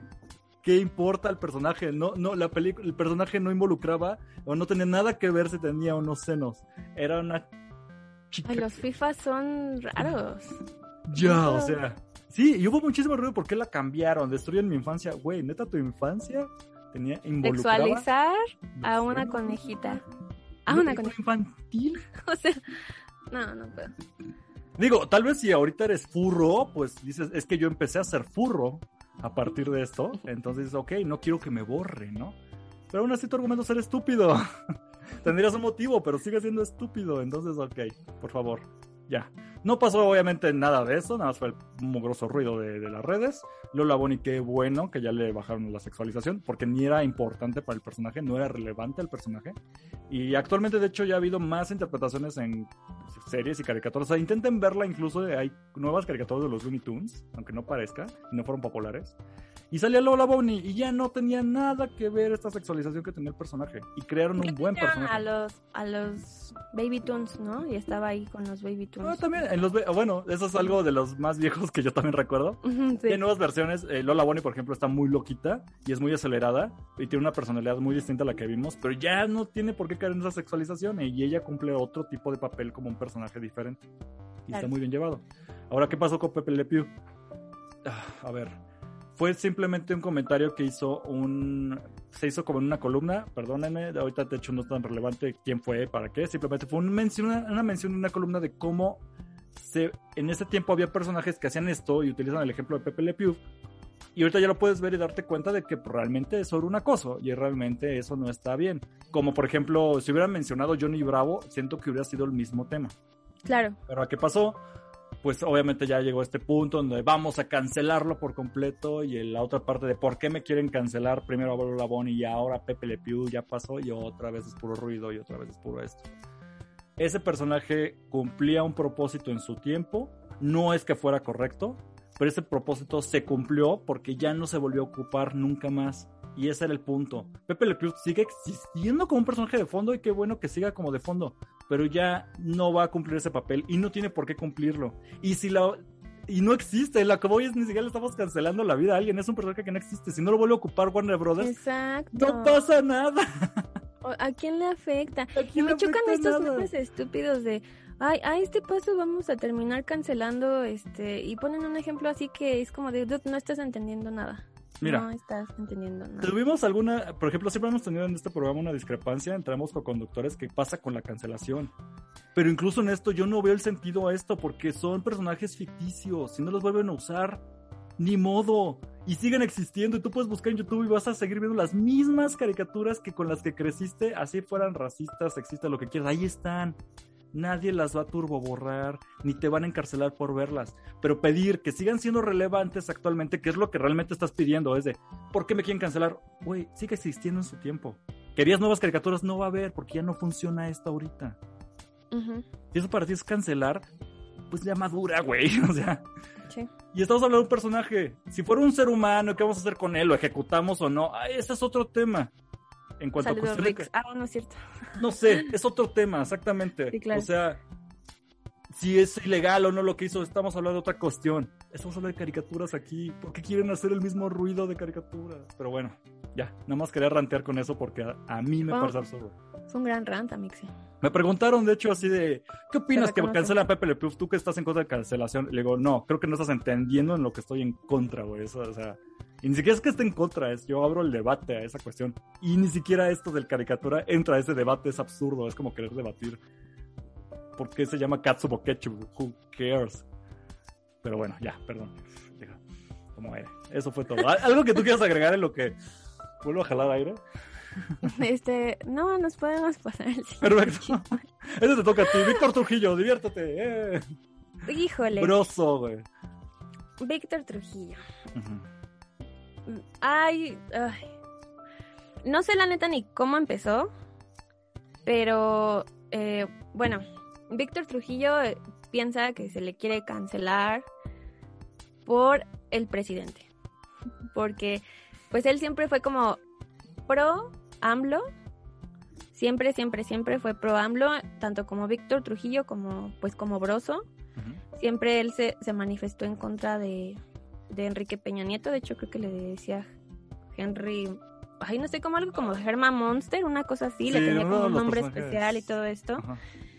Este, sin embargo, sin embargo, pues ahora como con todo este auge feminista empezaron a señalar como cosas que pues no son correctas dentro del personaje, o sea, dentro de la comedia de, de este señor, ¿no? Que pues es la sexualización de la mujer, su misoginia, este, y esto es como importante, es como de, estamos señalando el machismo de tu personaje, ¿no? Como de qué tienes que decir con esto. Y fue como de, es un personaje, es comedia. La gente que me conoce sabe que yo no soy machista, que yo no soy sexista, que yo no soy esto. Y este, y esto es un complot político porque empecé a, a pronunciarme en contra del mal gobierno de AMLO. Es que se dice por la tangente del punto, o sea. Ajá, y, es como de, güey, esto va más allá de AMLO. O sea, no se trata de AMLO, se trata del machismo. Y eso es lo que queremos como erradicar, y es lo que queremos cambiar, y es lo que queremos, lo que dice Eric, ¿no? Abrir la conversación, abrir el debate. Y pues este señor, viejito, ya no sé si es la edad, si es que, pero a ver, dime. Este es un buen punto para cierre de temporada sé que siempre tuvimos ese, ese, ese, contrapunto de por qué cancelar, por qué no. Entiendo unos puntos, los otros. Eh, hemos llegado a un punto en el que tú y yo decimos, güey, esto es turbo cancelable, obviamente, que se pudra. Y otro es de, bueno, no es para tanto, que han sido las pocas, porque regularmente con alguien es apuntado es porque hay buenos motivos. Pero en este caso, por ejemplo, Víctor Trujillo, deberíamos de cancelarlo a Víctor Trujillo como tal. ¿Tú cómo consideras? Yo. Así, pues directo, abiertamente. Pues es que yo creo que crecimos en esa generación, crecimos viendo a Broso, ¿cómo se llamaba? ¿El, mañanero? ¿Su, su madre es La, la, mañanera o algo así. La mañanera, o sea... No, pero la mañanera es del presidente, perdón, el mañanero creo que se llama. Sí, sí. del mañanero, ¿no? Y, es como yo sí veía cómo se sexualizaba a la mujer y era muy incómodo que de la nada apareciera Isabel Mado en bikini, este, y él, no sé, dándole nalgadas. Este... Ahí se caía su programa, de hecho, yo me acuerdo, o sea, sí. o sea, era como, tenía una propuesta interesante cuando hablaba como de estos temas políticos y de la nada salía una mujer en bikini y era como de, ok, this is awkward, este, ¿qué está pasando, no? Y, y y no sé, o sea, creo que sí es importante que el señor se haga una autoevaluación, que sea autocrítico y que sea como más allá de, de no, es que se está desvirtuando porque yo empecé a atacar que, que AMLO defendía al este güey violador que ahora quiere ser gobernador, ¿no? Y es como, sí, esa es, esa es otra problemática, pero también lo no que... No te quita a ti tu responsabilidad. exacto, exacto. estamos completamente de acuerdo entonces. Yo pensé que iba a ser un poquito más acá polémico, pero no, estoy, estoy prácticamente en lo mismo. Broso, de hecho, para quien no lo ubique, nació de una idea que tenían él y su esposa en su tiempo de que era tan absurda las noticias que era mejor que las diera un payaso. De ahí surge la idea.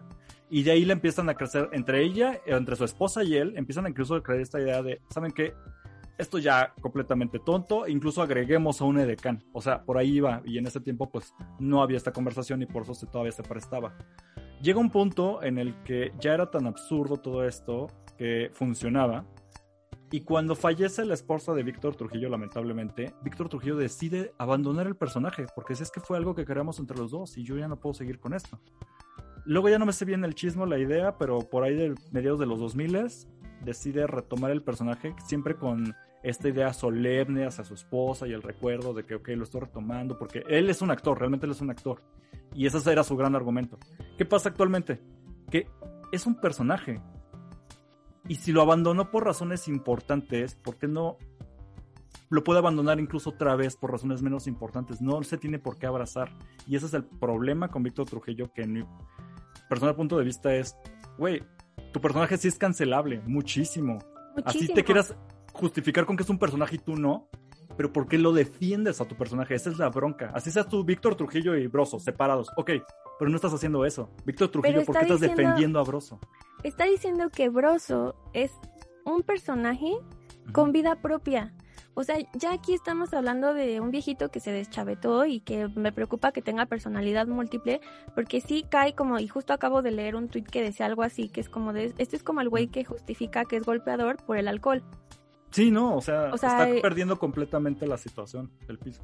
Sí, sí, Broso como personaje fue en su momento turbo horrible, como Pepe Le Pew y ahora es cancelable. No defiendes a Pepe Le Pew y no defiendes a Broso. Es como, era un producto de su tiempo, ya pasó, me disculpo y ya no lo uso. La bronca es que a la fecha él sigue siendo Broso.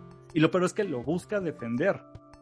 Y claro, ya no tendrá sus edecanes, pero él en ningún momento deja de usar a este personaje. Por ejemplo, Warner dejó usar a Pepe Le por algo. Que Cartoon Network dejó de utilizar a Johnny Bravo y lo manejan como, ah, un personaje que existía en su tiempo y aquí está recordado. Así se maneja. ¿Por qué sigue abrazando Víctor Trujillo esto? Entonces a lo que voy es, Víctor Trujillo no debería ser cancelado, pero como él abraza tanto a su personaje y su personaje es cancelable, pues te vas con todo y tu personaje y tú también te vas a la cancelación, güey. Se está ganando su cancelación Víctor Trujillo si sigue con esos clases de argumentos. Entonces es como, güey, neta, lo soltaste ya hace mucho. Vuélvelo a soltar por algo menos importante. No pasa nada. Hazte un nuevo personaje. Reinvéntate. Deconstruyete. No, no lo quiero hacer. Y entonces, aparte de que no quiere entender eso, su justificación es, no, es que esto es un ataque político, güey, ya te estás yendo por otro lado y no estás entendiendo tu punto y no vas a solucionar nada y vas a seguir siendo cancelable junto con tu personaje. Sí, se está haciendo una campaña súper estúpida de actores y colaboradores de este güey, haciendo timbroso. Este, no, sí, fue así como... No hay, o sea, la neta me da mucho cringe todo este tema. Eh, qué lástima que el señor no sea capaz de, de reconocerse, de autocriticarse, de, de, de decir. Es la voz de Soli en Monster Inc. Ah, es el, es este Mister Increíble, o sea. Víctor Trujillo, vales mucho, neta. O ya yo he escuchado con entrevistas con él y todo, pero ¿por qué quieres como mandar todo al carajo por un personaje que ya no aplica este otro? Eres un actor ¿Por qué te encasillas en un personaje? Eso no lo hacen los actores, güey. Entonces, no, no hagas esto, Víctor Trujillo. Y esto es, es, es, este... Si él quiere morir con su personaje, adelante, te enterramos juntos, güey. O sea, no Pero sí, sí genera como esta polémica, porque, o sea, por ejemplo, Disney ya no lo va a considerar para trabajos de doblaje, que es un gran actor de doblaje, de los mejores actores de doblaje que hay en México y... Si quiere hundir con su personaje, tanto lo ama, adelante, güey, mátate, o sea. Tú mátate. Tú mátate, exacto. Pero bueno, adelante, Víctor Trujillo. Está bien. en fin, pasamos a la telepatía de Cali Uchis con video mal editado. Date. se podía? Ay, es que a mí me mama Cali Uchis desde tiempos inmemorables porque la conozco por colaboraciones con Tyler the Creator, ¿no? El verdadero nombre de mi Cali Uchis, ¿cuál dijimos que era? Era como Karina Marina, este, porque me dice, ¿de dónde salió? Me dice Eric, ¿de dónde salió su nombre? Y yo así de, mira, yo no sé. Solo ¿Qué conejo malo es conejo malo? Así como, pues, no sé, güey, pregúntale. ¿Por qué Benito Antonio Martínez Ocasio terminó siendo Bad Bunny? Porque quiso. ¿Por qué Abel Tesfaye es The Weeknd? ¿Por qué? ¿Qué? ¿No se llama The Weeknd? No, no, que nada, ¿no? Ah, ok. Carly Marina Loaiza. Ajá. Eh, es colombiana. Eh, pues toda su música prácticamente ha sido en inglés. Creo que tiene colaboraciones con artistas, que tiene una canción, por ejemplo, una canción con Mac Miller, con, con Tyler the Creator, tiene varias colaboraciones, o sea, eh, en general su propuesta musical es muy buena. Y el, el, último material discográfico que sacó fue totalmente en español, ¿no? Como, como abrazando pues sus raíces colombianas, eh, eh, su yo soy latina, como este sentir de, quiero hacer algo para mis fans en español porque sé que me escuchan mucho en Latinoamérica, ¿no?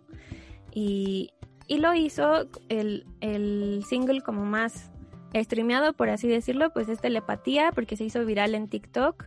Este y salió el video oficial, ¿no? Estuvo sacando primero el lyric video y estuvo así como haciendo un buen de spam y, de promoción de ya va a salir mi video oficial y va a ser grabado en mi tierra, se fue a Colombia, se fue a su barrio natal, a la casa de sus papás, de hecho sale como su primer coche y todo esto es como muy simbólico, pero a la hora de la edición está desfasado el audio que es muy importante en un video musical que no esté desfasado Ah. el audio del lip sync del artista. Ella se ve impecable, ella diosa suprema, potra, hermosa, sí. Besos a mi Caliuchis. Pero No, sí, ¿no? Así.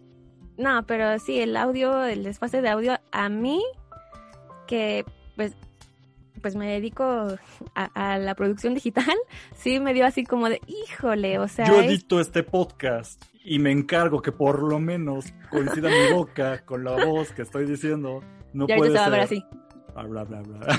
Creo que lo voy a editar a propósito. Eso es lo que voy, o sea, incluso en un proyecto tan pequeño como este, esa es una de las cosas más importantes que tienes que enfocarte, porque es un podcast, es un video musical, música, es audio. El, el concepto, lo de, lo de- creo que todo fue idea original de Caliuchis, pero pues eh, obviamente este error no fue, o sea, no, no tuvo que haber pasado, ¿no? Y no sé por qué se subió aún así a YouTube como de, ah, pues ya está, tú ya súbelo, ¿no? ¿No se habrán dado como- cuenta? O... No lo sé, pero pero mis gays de Twitter están enojados. Están enojados, están haciendo ¿Cómo el bastantes motivo? memes Ujú. y este y sí. Y, sí, de hecho, de hecho vi un, un tweet que decía, ¿quién lo diría que se podía editar el video con apatía?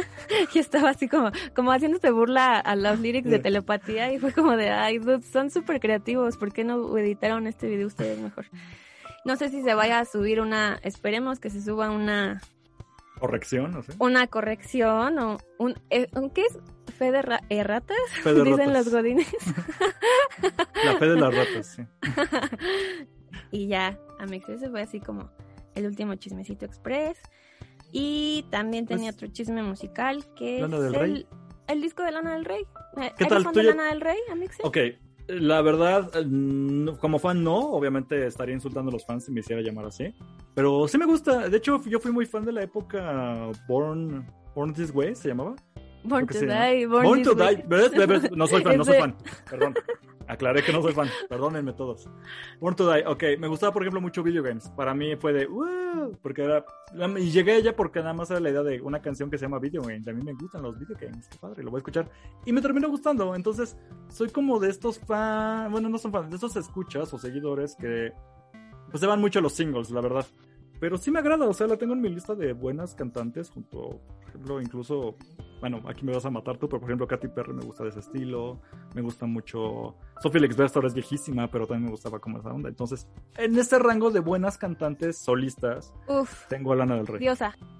Lana del Rey tiene una propuesta musical muy interesante, no nada más musical, visual, y a mí me encanta. O sea, yo no soy, sí me considero fan de Lana del Rey, pero no así como la más fan de Lana del Rey. O sea, no me sé toda su vida como de Rihanna o, The o de otros artistas o así. O sea, es como, no, no me sé la vida de, The Creator. De- ¿Qué? de, de Lana del Rey, pero me encanta. Sé también, por ejemplo, que en sus canciones me ha dado a entender que tiene estudios sobre el ocultismo. eh, es tiene un lado como muy esotérico, eso me encanta y eso se refleja en, en- en- como en, en lo visual de ella. Sin embargo, este disco no sé si lo debo de volver a escuchar porque nada más le di como dos escuchadas. Eh, solamente me gustó un single que yo eh, se llama Breaking Up Slowly, que habla como de cómo a pesar de que amas mucho a una persona, pues no termina siendo como esa persona para ti, entonces que a lo mejor es como estar como por caminos separados, e- es, es como muy, tiene ese feeling como muy nostálgico. Y de hecho yo pensé que era un feature con, con esta Miley Cyrus porque tiene una voz muy similar a la de Miley Cyrus, la, la cantante que la acompaña, pero, pero no es una cantante llamada creo que Nikki, no recuerdo qué. Sí, obviamente le hace como, como justicia a, a esta al nombre que es de Country Club, sí se siente como este vibe country y yo no soy tan fan de la, de la música country, maybe es eso. Este, Es bueno el country. Bueno, pero sí, Ajá. supongo, supongo. Eh, Respetable, ¿no? No sé. No es my kind of tea, ¿no? Sí, o No sea, my cup of tea.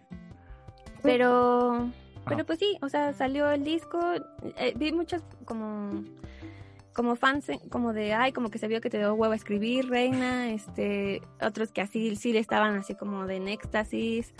Entonces, no sé, a lo mejor lo que va a pasar como siempre es que me termino así forzando a mí misma a escucharlo, escucharlo, escucharlo hasta que digo, ah, creo que sí me gusta, no está tan mal. Pero por lo menos esa canción sí así Ajá. como que pues de "Uf", me llegó. ¿Tu, tu primera impresión al respecto, ¿cuál, cuál dirías que es? O sea, tú... ¿Cuántas damaritas le pones? Híjole. Ahorita ando como en siete. Siete damaritas. Ok, siete, así, básico siete. Tal vez con Básico. potencial a que suba, ¿no? Sí.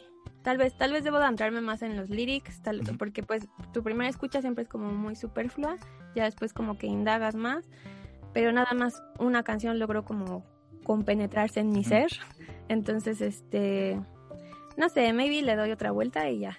Tiene, entonces está muy, o sea, con esa temática como del amor no correspondido, algo así. Pues a, a Melana del Rey le encanta, le encanta sufrir por amor. Ah, ¿no? sí, el O sea, drama, eso sí. Es, es una drama queen y yo por eso la estaneo y la amo muchísimo. Pero se iba mucho como de temas, como de te amo, pero ya me cansé de ti. Y luego había otro tema de es que ya, ya dejé de amar a esta persona. Este dirías que es el tema de amo y no puedo obtener, no puedo estar. Sí, es como. Sí, da como, como este. Como este feel en general. Ok. Como, como de. Creo que a lo mejor debo de estar sola porque mi corazón es Oh, no. indomable, como, como este tipo de concepto, como por lo que estuve ex- explorando en las canciones. Tengo que escuchar ese disco entonces. Sí, Es que supongo que si estás mucho en el feel, todo puede que tenga más power, ¿no? El disco, el mera mera hora. Sí, la verdad cuando escuché esa canción me yo ¿Te desbarató? eh, sí. Pero pero Ajá. después denle chance y ya me dicen, a ver, no, Damaris no, sí está muy chido, no, Dama está ¿De qué hablas? Fue el mejor disco que haya producido. Ah, oh, ok, está bien, perdón. Me encantó la portada porque está rodeada de mujeres. Me encanta, me encanta que Lana del Rey parece mujer antigua. Sí, es muy ¿Cómo? de de Hollywood la 50. época. Así, ¿no? Es- eso siempre me ha encantado de ella y desde que la vi fue así como de, ay, esta mujer que es como muy mística. Ya después entiendo que es como también por todos sus conocimientos esotéricos que ella como que provoca esa atracción sobre las personas. Ah, o no sea, sé, es yo soy- mágico lo que hace. Sí, sí. Ah. Yo sí, yo sí creo que sí es como, como muy mágico. Pero una de mis, por ejemplo, de, de mis tuiteras que más es fan de Lana del Rey, sí, co- como, de, ay, chaparrita, como que te dio huevo a escribir, ¿no? Y, o como que re- reutilizaste como cosas que ya se habían escuchado en tal, en tal, en tal, y fue como de, uff, Mm. no, no sé. ¿Y te parece Como yo- justificado? Así como de, ay, híjole, tiene un punto. Tendré que volver a explorar toda la discografía de Lana del Rey para llegar a ese punto, pero sí, sí, sí tiene como un vibe nostálgico en general. Y ya. Ok. fin No, pues sí, es que sí fue muy relevante al menos en esta semana para mí porque yo no sabía, te digo que yo no, yo había visto la portada del disco, pero como no soy muy musical, no sabía de qué onda, ni, ni sabía qué era. Y después empecé a ver los fans de Lana del Rey, otra vez hablando y hablando y hablando de Lana del Rey, pero de algo nuevo y dije, o sea, como, ya lo encuentro como ah, ok, entonces esa portada que he estado viendo en todos lados, incluso en memes, es el nuevo disco de Lana del Rey, pum, ya, ya hice una conexión en mi cerebro, así, ah, ok. Y pues sí, o sea, supongo que tiene su punto ahí. Nada más que yo no lo he entrado, entonces le voy a dar chance nada más porque tú lo mencionas de, ok, tiene potencial. Vamos a ver si tiene ese potencial conmigo, que todavía estoy más lejano a la nada. Ok, ya mixé. Y pues sí. Y Ay, pues ya, Ahora sí, ya, ya acabamos. ya acabamos. Perfecto.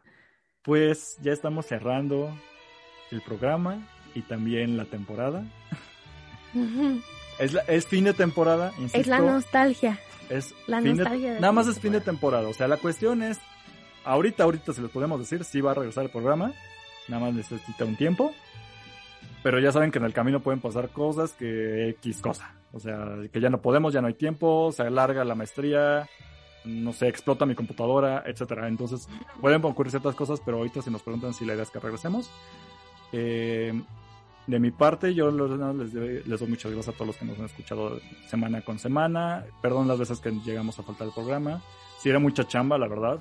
La verdad, cuando empecé como todo esto no sabía como qué tanto iba a ¿Qué tanto absorber. implicaba? Sí, no, y después ya me aventé y dije, ah, ok, ya, ya ubico.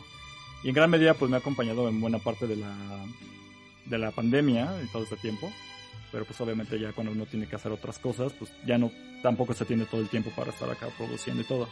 Eh, les digo, en redes sociales todavía síganlas. Seguimos en Facebook, Twitter, Instagram como W Chismecito. también el programa. Aquí pueden escuchar todos los programas que nos echamos anteriormente. Eh, obviamente las redes sociales siguen. Si puedo, obviamente ya no va a ser con tanta frecuencia, pero siempre que tengo ganas como de, ah, ya vieron que salió tal cosa, lo voy a intentar seguir ahí compartiendo en redes sociales. Y ahí mismo cuando regrese el programa, si del computador regresa, pues obviamente les haremos saber ahí. Luego, luego que ya va a haber el, regreso y lo que sea. Tal vez hagamos un en vivo, ¿te late? Está chido. Muchas gracias por, por haberme invitado y considerarme para este proyecto. Era algo que, que, ya tenía muchas, muchas ganas de hacer, que, que a mí me encantan los chismes, que a mí me encanta la cultura pop y pues tú me brindaste la oportunidad y y pues nada, eh, espero que, tus proyectos alternos vas con todo, eres muy capaz, te quiero mucho, eres mi mejor amigo y ya porque quiero llorar. Basta. Es nada más final de temporada, no se preocupe. Yo te iba a decir algo muy importante. Este programa no va a existir si no estás tú en él. Entonces, eso es algo muy importante, incluso para también nuestros escuchas. No, nadie va a ser aquí reemplazado. A menos de que Damaris me diga, oye, ¿me regalas el programa? Y yo diga, ah, pues bueno, ya, que invita a quien quiera también. Y que se lleve W Chismecito 2.0. Luego, UF 2.0 puede haber W Chismecito 2.0. ¿Quién sabe? ¿Quién sabe qué pueda pasar? También quedó pendiente otro podcast que yo quería que me produjera Eric y por tiempo obviamente no se iba a poder, o sea, no, no alcanzan las manos. Pero todo, todo, puede pasar. Igual nos reinventamos, igual yo quisiera separar toda la onda que tenemos como friki.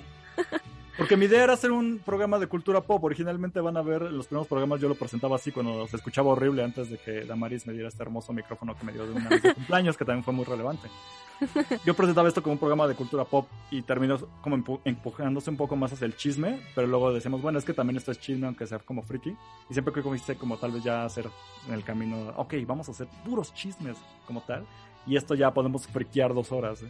Me cumpliste mi sueño de ventaneando y, siempre te voy a estar agradecida por eso. Yo en, Damita Sola, tú en este Eric Chapoy, todas estas A veces me sentía muy gil, pero entiendo el punto. Ay, Pati. Ay, Pati. Ya lo sé. Me ayudó a deconstruirme este programa en gran medida y todavía me falta mucho. Gracias a todos mis amigos que nos apoyaban, nos recomendaban. Gracias Ingrid, gracias Onichan, gracias Giuseppe, gracias Mauricio y Ana, que este, a la prima Vanessa, que un día me cubrió. Nos la, la prima Vanessa. Este, nos tocó la pandemia, con Marita enfermita. A todos los amixes que nos escuchan, a, Dame Todo el Money, que es tu colaborador de, del otro podcast. Saludos, gracias también por escuchar. Porras y, y pues nada, esperamos vernos, escucharnos, que nos escuchen, que nos vean muy pronto y les mandamos muchos besos. ¿Pondré las golondrinas aquí o...? ¿A este, dónde? Ay, no sé. Yo así de... Hace rato se me quebró la voz horrible. Si quieres ponla en ese espacio. Ya estoy bien, como si nada. Y, y nada. Muchísimas gracias, Damaris, por haber querido acompañarme en esta hermosa travesía. con tantos giros, con tantas tantas cosas que pasaron ese tiempo. Empezó como un proyecto muy pequeño y nada más quería volver a grabar podcast y contigo fue algo así turbo increíble. Fue una montaña rusa que no nos esperábamos ni tú ni yo. Yo realmente espero, sí, de hecho, no, nada, nada, nada, nada de lo que ha pasado en ese tiempo yo pensaba que iba a ocurrir. Yo no quiero realmente que, que quede como olvidado este, obviamente los programas van a seguir, jamás los voy a borrar. Si se tienen que respaldar, se respaldan. Si se cae YouTube, pues yo veo a dónde los muevo. Tengo todos los programas ahí borrados. Y me gustaría que en algún punto incluso se pueda realmente retomar. Tal vez ya. El reencuentro. Tal vez, o sea, tal vez incluso hacer otra portada, al fin ponerle un intro, hacer, o sea, todas las cosas que incluso quedan en tintero, ya con tiempo, ya bien organizado, que algo que yo sé que tú trabajabas de esa manera, no sé por qué aceptaste al principio si sabías que era como esto bien al aventón, pero fue poco a poco tomando forma, entonces ya al fin ya poder retomar eso, me encantaría. Si no se puede, no hay, yo me quedo con todo esto, fue increíble, entonces muchas gracias y gracias también por estar todo este tiempo aquí. Májalo, májalo Mixe, te quiero mucho, te admiro mucho y nada, nos pues, escuchamos. recuerden que el chismecito no se acaba, nos escuchamos luego. Acuérdense. El chismecito no se crea ni se destruye, solo se transforma. Eso es un buen cierre. Nada más antes de que nos vayamos, ¿cuáles son tus redes sociales? Eh, me encuentran como arroba damidarco, arroba, arroba guion bajo damidarco en Instagram. Y ya, es, es mi única red social pública, por así decirlo. Entonces ahí nos estamos viendo. Voy a seguir subiendo ilustraciones de vez en vez cuando me dé tiempo. Este, gracias por apoyar mis proyectos, gracias por apoyar mi venta del, del pin, gracias por darme difusión a Mixe para, para mi venta del pin. Ujú. eh, No, tú siempre fuiste parte de este programa, no tienes que dar las gracias. y nada, estoy muy contenta. Sigan a, a Damarita en todos sus sigan a Damarita en todos sus, en sus redes sociales para que se enteran entonces cuando saquen nuevos pines, todos sus proyectos personales. Digo, a mí me encuentran como arroba Cosner de manera ya directa. Ahorita nada más me quedo con el programa de Imperio Galáctico, que es de Star Wars, alguna vez lo mencioné aquí. Ahorita no tengo más proyectos, tampoco se aloquen. Eh, sí, no, lo buscan en todos lados, no, no es cierto, no. Eh, nada más tengo ahí, y, pero pues muchas gracias por todo. Y pues recuerden, el chisme va a seguir. Esperemos Ujú. que seamos todavía nosotros en un futuro quien lleve la, la batuta. El chisme nunca muere, Mixes. Besos. Mua, mua, mua, besos, besos, cuídense. Y hasta la próxima. Bye. Este podcast fue producido por Eric Filmer, arroba Costa.